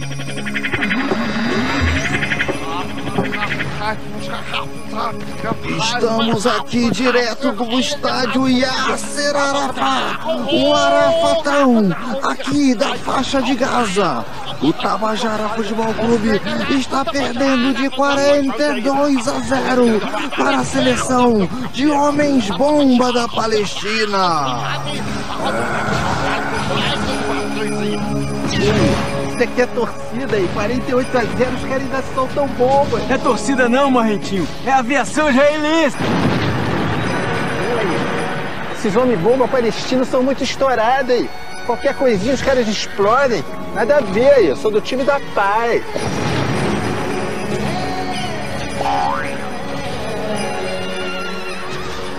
Pô aí, esse gol não valeu não aí. Foi de mão aí.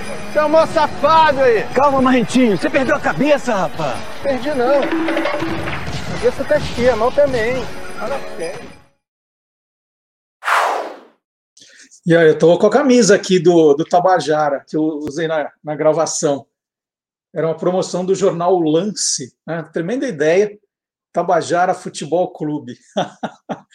tá aqui. A minha cole... Eu tenho uma coleção, eu, eu adoro coleções, né? vocês sabem. Eu tenho uma coleção de que é pequenininha, deve ter umas seis, sete camisas de times que não existem, né? São times da ficção. Essa é uma delas. Eu adoro essa coleção. De vez em quando aparece alguma coisa. O Antônio Mir já me deu uma do, do time do Star Wars também, muito divertida. Bom, já que eu estou falando de futebol, não esquece de deixar o seu like, hein? Seu like é importante. Daqui a pouco acaba o programa e você não deixou. Então, já se inscreveu, deixou um like, um comentário também é importante, um comentário do que você está gostando, do que você não está, né? Um, um, like, um compartilhamento, avisar os amigos, tudo isso é muito importante. E já que a gente está falando de futebol, tem uma novidade. Está aberta a nova exposição temporária do Museu do Futebol, um dos museus mais queridos de São Paulo. É, o nome da exposição é Tempo de Reação e costura três temas com maestria. Os 150 anos da criação da posição de goleiro, é, isso tem lá uma linha do tempo, né? o goleiro foi criado em 1871, e na época o goleiro podia usar as mãos em qualquer parte do campo, olha só.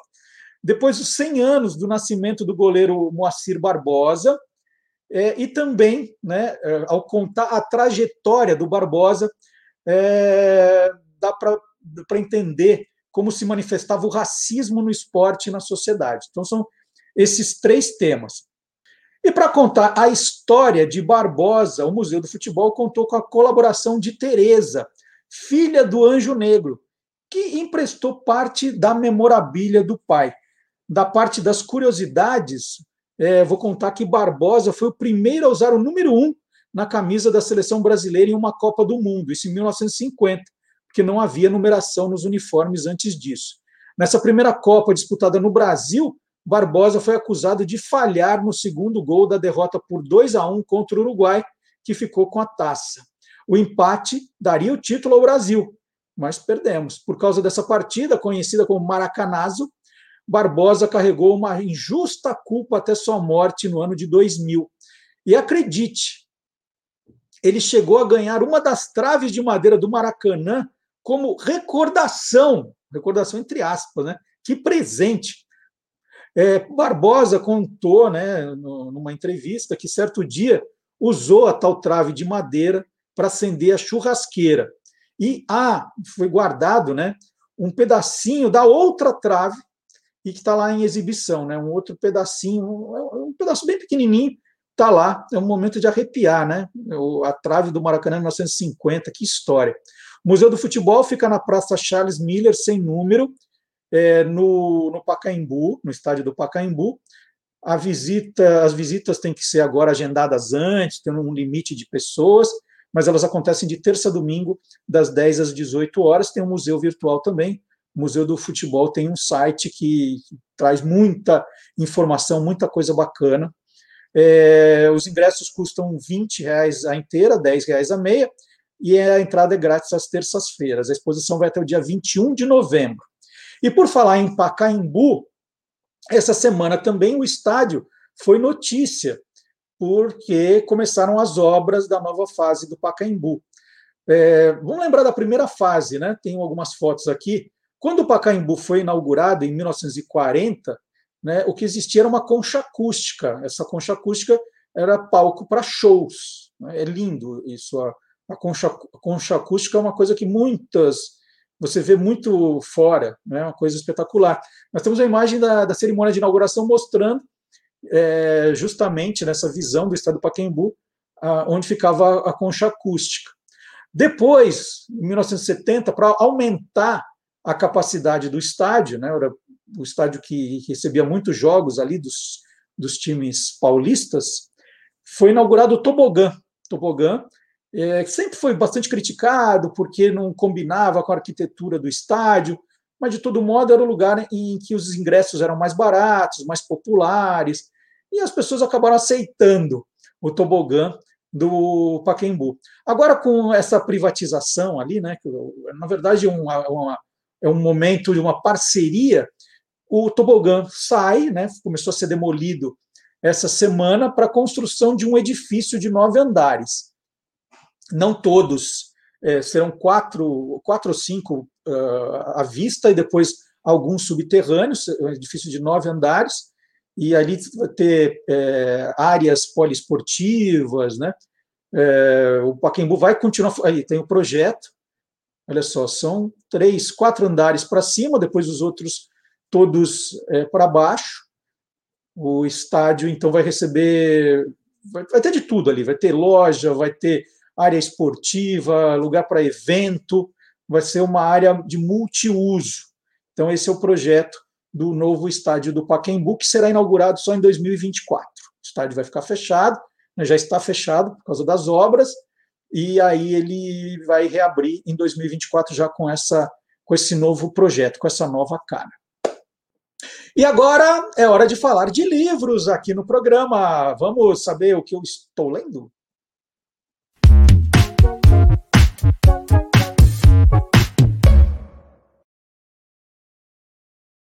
É um livro que eu já devia ter comprado há muito tempo, que é a minha cara, mas só chegou essa semana, né?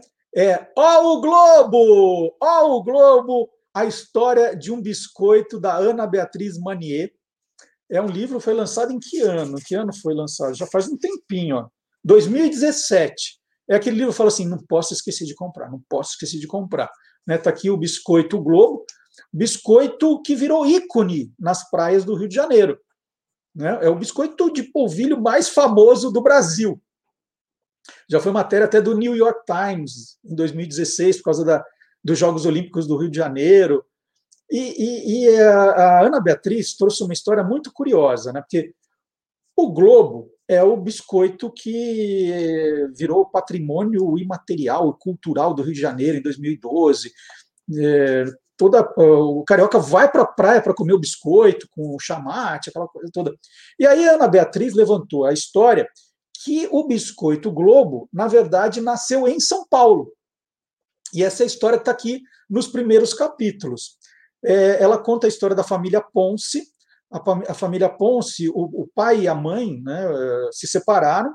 Coisa foi uma separação ali nos anos 1954 meio, meio escandalosa, né? Porque a mãe se apaixonou por, por um rapaz, um mecânico argentino que ela conheceu, ficou apaixonada e resolveu sair de casa. Ao sair de casa, não, não tinha para onde levar os filhos. E aí pediu ajuda para um primo, Germano Felipe, que tinha uma padaria no bairro do Ipiranga. E aí pediu se os dois filhos poderiam ficar com ele, né? E ele resolveu ajudá-la. Ele era dono de uma padaria, padaria, nome da padaria, padaria Record. Olha só, Biscoito Globo nasceu na padaria Record, Record, né? Record. E o, um dos meninos, o Milton, que era o segundo, né? O mais velho já trabalhava, ele era o segundo, resolveu ajudar na padaria, né? Para meio que compensar dele estar tá morando. A, a casa do Germano era junto da padaria. E como eles estavam morando ali, ele pediu para ajudar na padaria e aprendeu a fazer o biscoito. O biscoito tinha o nome de Felipe, com dois P's, que era o nome Germano Felipe, o nome do dono da padaria. E era um biscoito bom, né? E o Milton foi aprendendo a fazer, se aprimorou. Isso em 54. Em 55, eles ficaram sabendo ali, o Milton já tinha essa, esse olhar empresarial, que aconteceria um congresso eucarístico no Rio de Janeiro, que ia atrair muita gente. E ele resolveu, então, pegar o produto dele e vender no Rio de Janeiro. E vendeu tudo que ele levou. Se ele tivesse levado o triplo, ele venderia. E ele percebeu que os cariocas gostaram do biscoito dele, aprovaram. E aí ele foi falar com esse primo, né? Falou para os germanos se não era o caso de abrir uma fábrica de biscoitos lá também. O Germano gostou da ideia, é, fez o quê? Falou: então você vai para o Rio e arrendou uma padaria que era a Padaria Globo, no bairro do Botafogo. Falou: vou arrendar essa padaria, você trabalha lá. E você vai ser meu sócio lá, falou para o Milton.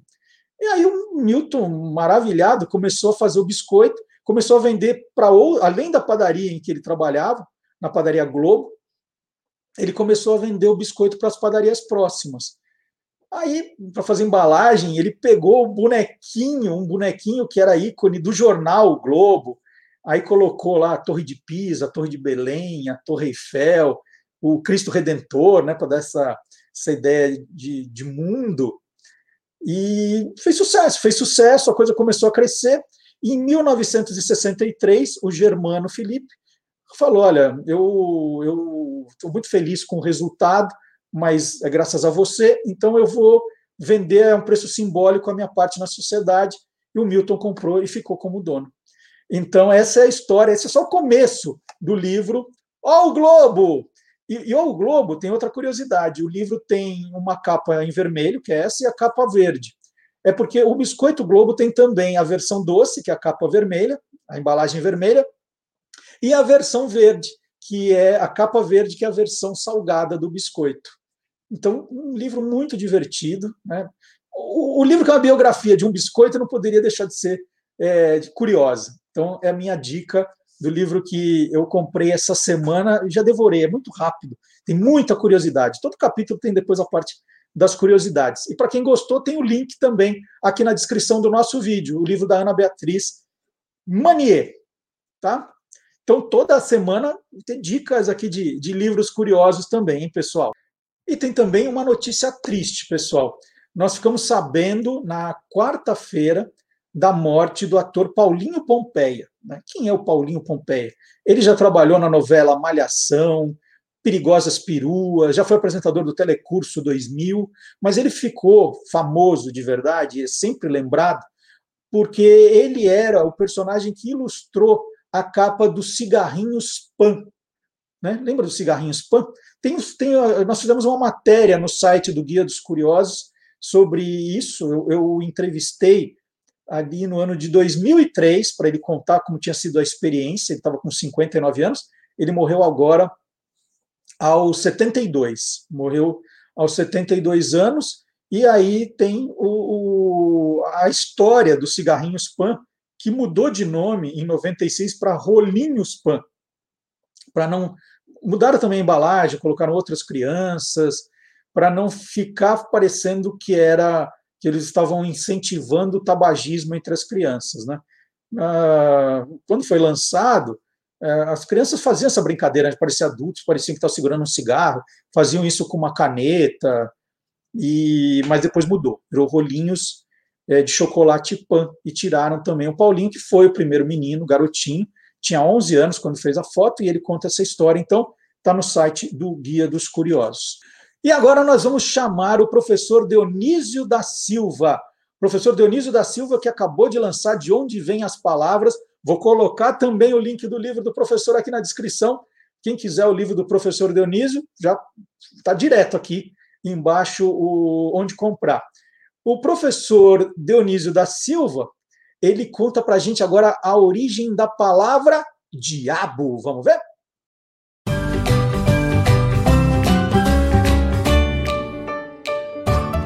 Palavra nua e crua.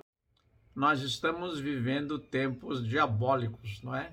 Se nós fôssemos fazer uma leitura como aquela que foi feita é, por muita gente na Europa, sobretudo na Itália, na primeira metade do século XIV, com aquela grande peste, que compõe o cenário do Nome da Rosa, do Humberto Eco, nós certamente traríamos o diabo para a conversa, não é? Mas de onde vem a palavra diabo?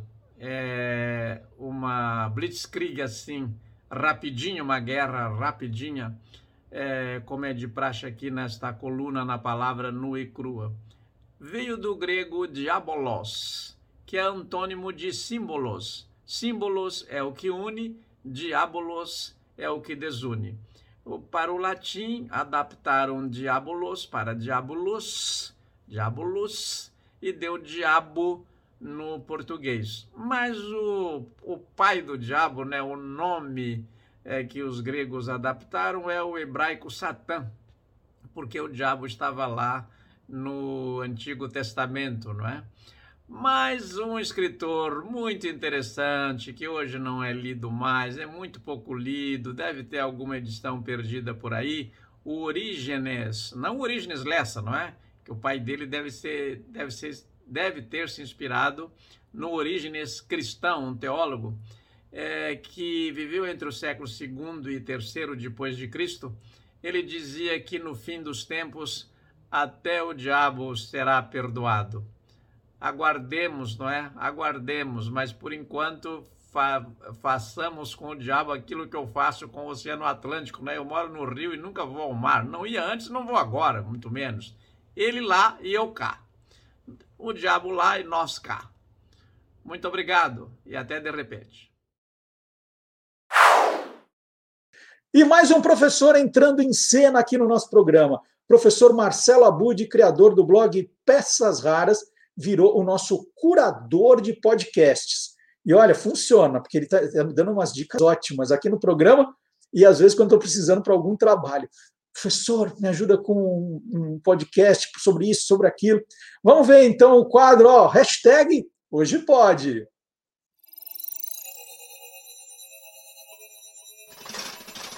Hoje pode.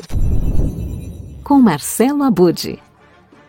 Olá, Hoje eu destaco uma de minhas séries de TV preferidas. Nesta semana chegou ao Brasil o episódio especial de Friends.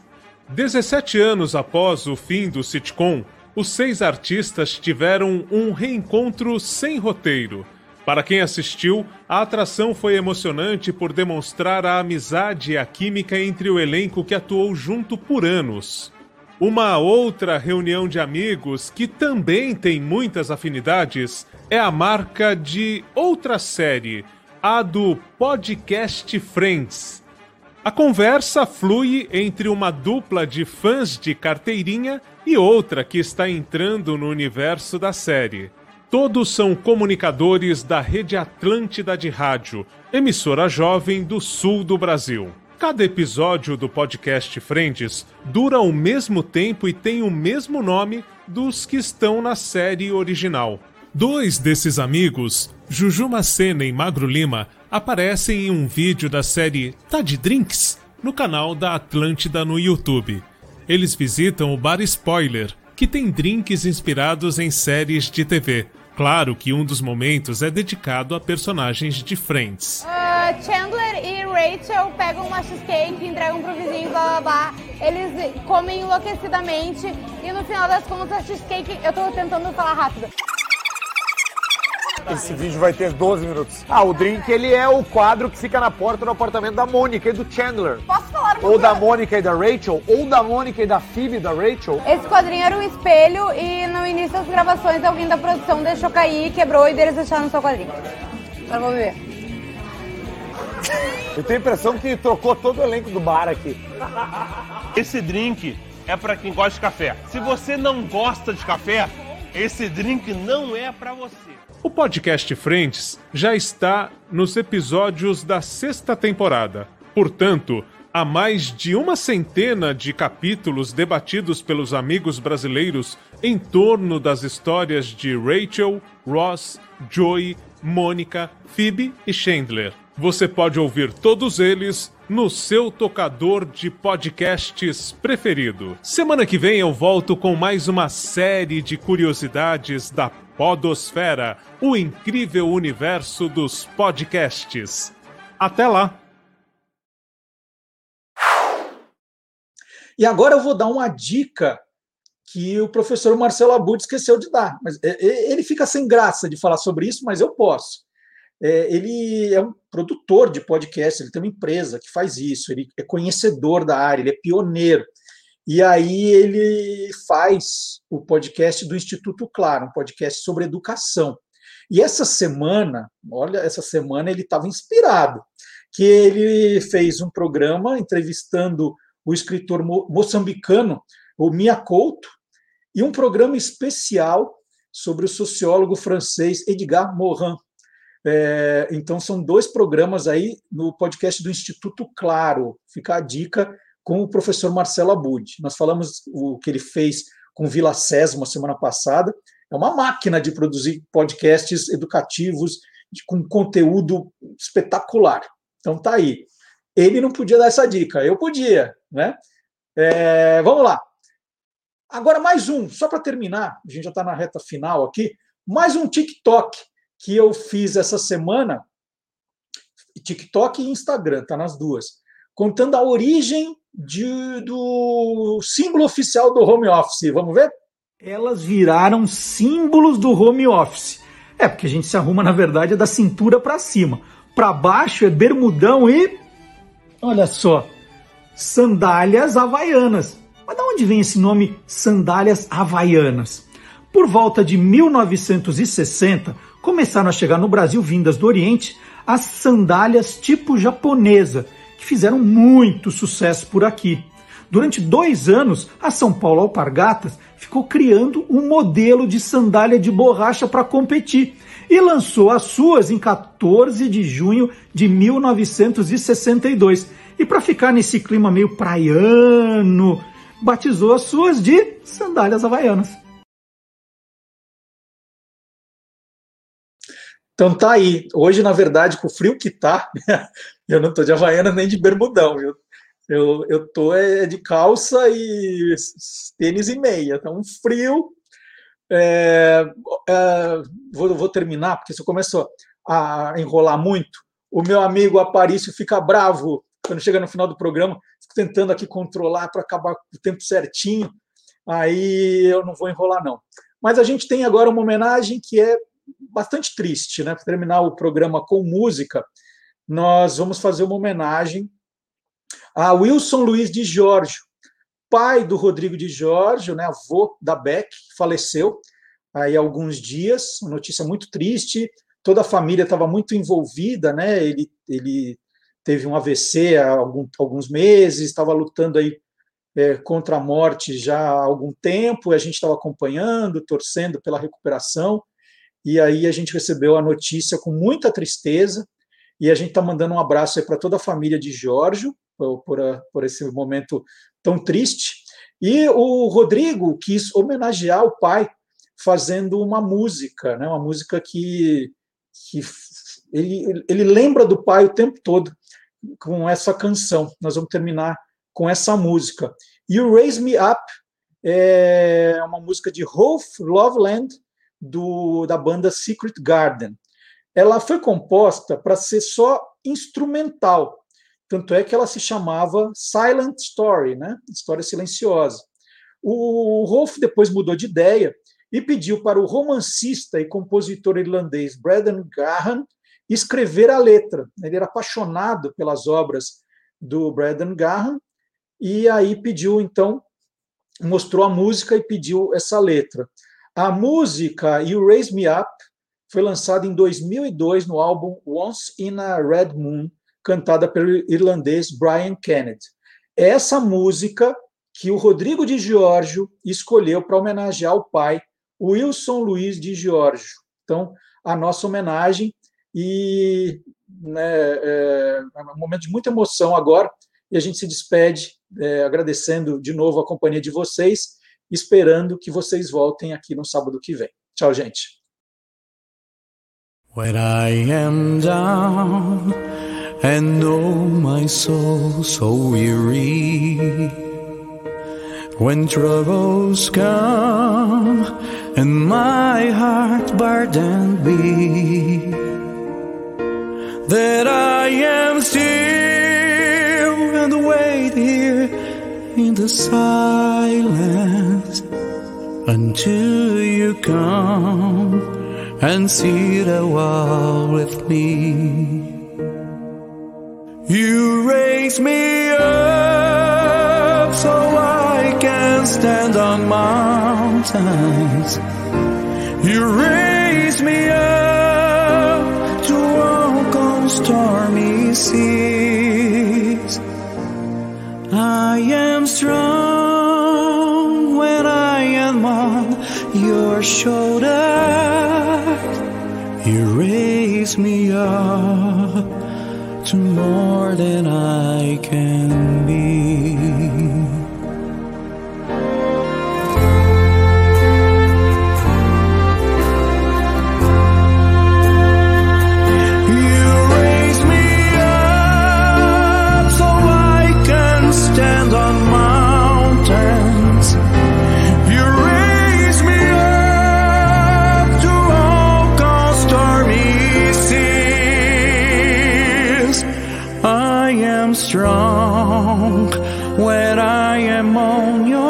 sure.